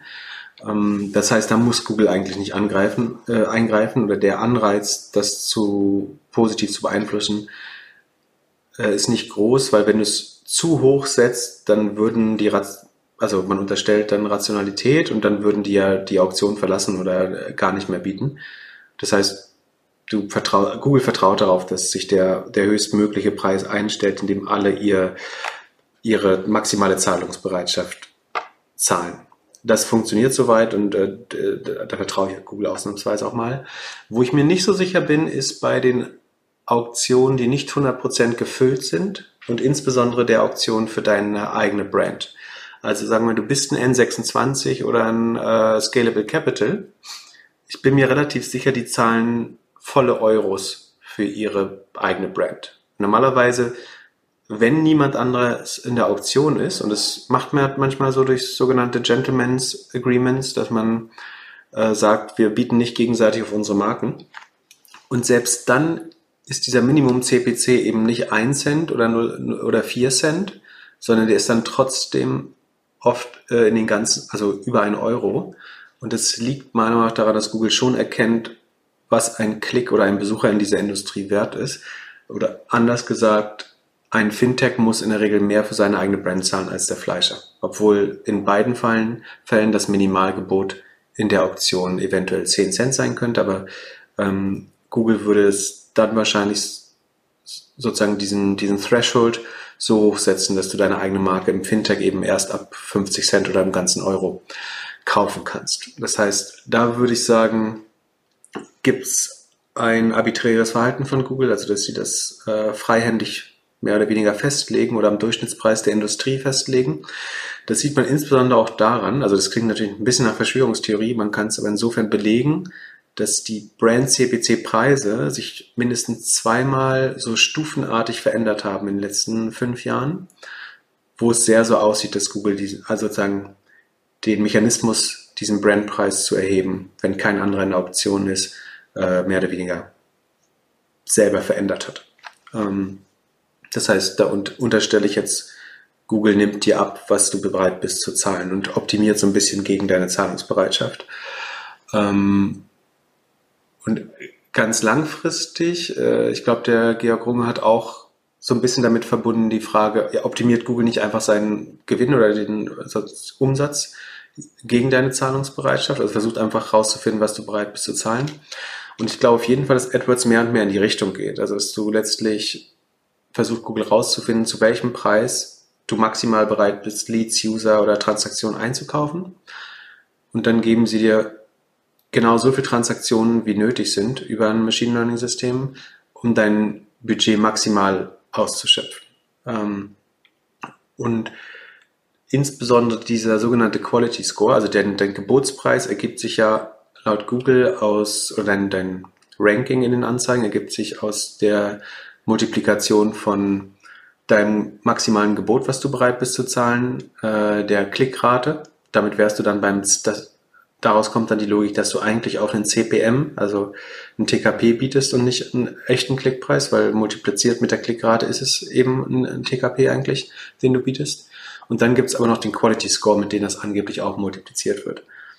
Den halte ich für ein imaginäres Produkt, das es nicht gibt. Der dient dazu, Advertiser zu lenken und vielleicht appliziert Google mittels des Quality Scores ab und zu einen Bonus oder Malus, um vielleicht eine besonders langsame Seite zu bestrafen oder so. Aber generell ist die Auktion zu 90, 95, 99 Prozent gesteuert über des, den CPC und die Klickrate. Und dieser Quality Score, ich würde mich nicht wundern, wenn der in, im, wenn wir den Ende 2021 nicht mehr sehen würde und Google das irgendwann aufgibt, äh, das in den Köpfen der Advertiser zu platzieren als Konzept. Weil eigentlich ist es Quatsch, es ist vollkommen klar, dass Google aus wirtschaftlicher Sicht nur auf das Produkt aus CPC und Klickrate optimiert, alles andere macht keinen Sinn. Das heißt, der, der Quality Score macht wirtschaftlich keinen Sinn für Google und deswegen glaube ich, ah, es gibt ihn jetzt schon nicht und dass sie ihn auch in der Kommunikation bald äh, aufgeben werden. Also die Antwort auf Georgs Frage ist, prinzipiell glaube ich, dass diese Reserve-Bits, die Google da setzt, eine Indikation sind, wie viel du zahlen musst, um Traffic zu bekommen. Ich bin mir aber auch sicher, dass zumindest bei Brand Queries oder Auktionen, wo es nur einen Bidder gibt, ähm, sie das etwas arbiträrer setzen. Und das ist ja auch der Grund, warum du die Keywords nicht mehr bekommst, damit du mehr Broad bietest und weniger Keywords ausschließen kannst. Dadurch sind mehr Optionen gefüllt und es kommt seltener zu diesem Case, wo sie das selber festlegen müssen. Sehr gut. Und jetzt zur letzten Frage des Podcastes. Wie sichert man sein Depot nächste Woche ab? Die einfache Antwort ist, und das ist alles wieder kein, keine Beratung, aber ähm, wahrscheinlich ist das Schlauste, es nicht abzusichern, sondern einfach, wenn man langfristig in Aktien investiert ist, die, die Aktien einfach zu halten. Ähm, ich halte es nicht für schlau, die Aktien zu verkaufen aus Panik. Ähm, also die, die, die US-Wahl, das ist ja der Hauptpunkt. Also die, es gibt gerade zwei so ein bisschen Sachen, die zu Panik führen könnte. Das eine ist die zweite Corona-Welle, das andere ist die US-Wahl. Äh, der Worst Case wäre eben, dass es da einen sehr knappen Gewinn gibt von beiden und äh, Trump die Wahl anzweifelt, dann gibt es einen Bürgerkrieg oder was weiß ich. Ähm, also Negativ-Szenario. Muss nicht, wird nicht so kommen, wahrscheinlich, hoffentlich. Ähm, man kann sich absichern, indem man ein, ein, ja, ein Put auf den S&P 500 oder die Nasdaq kauft und dann würde man in dem Fall, dass die Tech-Aktien weiter verlieren, würde man, würde dieser Put Geld verdienen oder ins Geld laufen. Und dann könnte man, wenn die Kurse fallen, den, diesen Kontrakt auflösen, hätte damit Geld verdient und kann das auf einem tieferen Kurs wieder in Tech-Aktien oder in Aktien investieren. Und dann hätte man sozusagen nicht den vollen Verlust in, in so einem Downturn mitgenommen. Ich, das sollte man auch nur machen, wenn man sich eh schon damit auskennt, ein bisschen. Ähm, ich glaube, Gold kaufen hilft nicht, es sei denn, man glaubt wirklich an, an Bürgerkrieg. Ich glaube, Bitcoin kann man mit einem ganz kleinen Prozentsatz seines ähm, seines Vermögens so oder so machen, unabhängig von der Krise. Ähm, ansonsten, ich, die Frage ist ja, was ist das Szenario, in dem die GAFA-Titel wirklich verlieren? Also es ist ja nicht so, dass irgendwie ähm, AOC oder Elizabeth Warren morgen an die Macht kommen und die, die Tech-Industrie komplett zerschlagen, sondern es geht letztlich auch einfach nur um Biden und Trump und selbst eine, eine zweite Corona-Welle ist nach allem, was wir wissen, ja das Beste, was den Tech-Aktien passieren kann. Deswegen bin ich gar nicht so skeptisch. Das Einzige, was wirklich gefährlich wäre für die Börsen, wäre, wenn die Zinsen wieder angehoben werden, weil dann der Opportunitätszinssatz steigt. Aber das ist so unwahrscheinlich. Der wird wahrscheinlich drei Jahre noch so tief bleiben, der Zins. Ähm, und deswegen ist, kann man davon ausgehen, dass vielleicht die, die Aktien einfach weiter steigen. Es kann sozusagen auf den hohen Kursen jederzeit zum Rücksetzer kommen, aber ich, für wahrscheinlich halte ich das ehrlich gesagt nicht, auch wenn wir ganz klar in der Bubble sind. Aber alle Gründe, die zu dieser Bubble geführt haben, sind weiterhin vorhanden. Und das, das ist eigentlich die Logik, nach der man vielleicht gehen sollte, dass sich fundamental nichts geändert hat. Geld ist weiter billig. Äh, es gibt keine oder Negativzinsen je nach Geografie. Ähm, die am schnellsten wachsenden Unternehmen sind weiterhin äh, die GAFA und Nasdaq-Unternehmen. Und sofern sich das nicht ändert, sehe ich gar nicht so viel Grund, dazu handeln. Ähm, ich selber habe, ich, ich habe äh, letzte Woche oder vorletzte Woche ähm, Slack verkauft, aber eher weil ich da nicht mehr dran, dran glaube und ein bisschen Liquidität brauchte für ein anderes Investment. Und ich habe ein, ein ganz äh, weniger als 5% in den S&P 500, 500 Put gelegt, aber ich, wie gesagt, das, ich rechne eigentlich damit, dass der wertlos verfällt für den Fall, dass es einen Crash gibt, hoffe ich, dass ich den dann einlösen kann und tiefer nochmal in Patek-Aktien einsteigen kann, einsteigen kann. Bin mir aber nicht so sicher, dass das passiert, ehrlich gesagt. Top. Danke dir, Pip. Du kannst uns ja nächste Woche dann erzählen, was passiert ist. Ich freue mich auf jeden Fall, wenn wir wieder sprechen können und bedanke mich bei allen, die uns jetzt zwei Stunden zugehört haben. Habt eine gute Woche, bleibt gesund und bis nächste Woche Montag. Ich bin gespannt. Äh, es wird eine ereignisreiche Woche. Ich könnte mir vorstellen, dass wir bei der nächsten Folge noch gar nicht so richtig wissen, wer der nächste US-Präsident ist. Mal sehen. Bis dann. Ciao, ciao.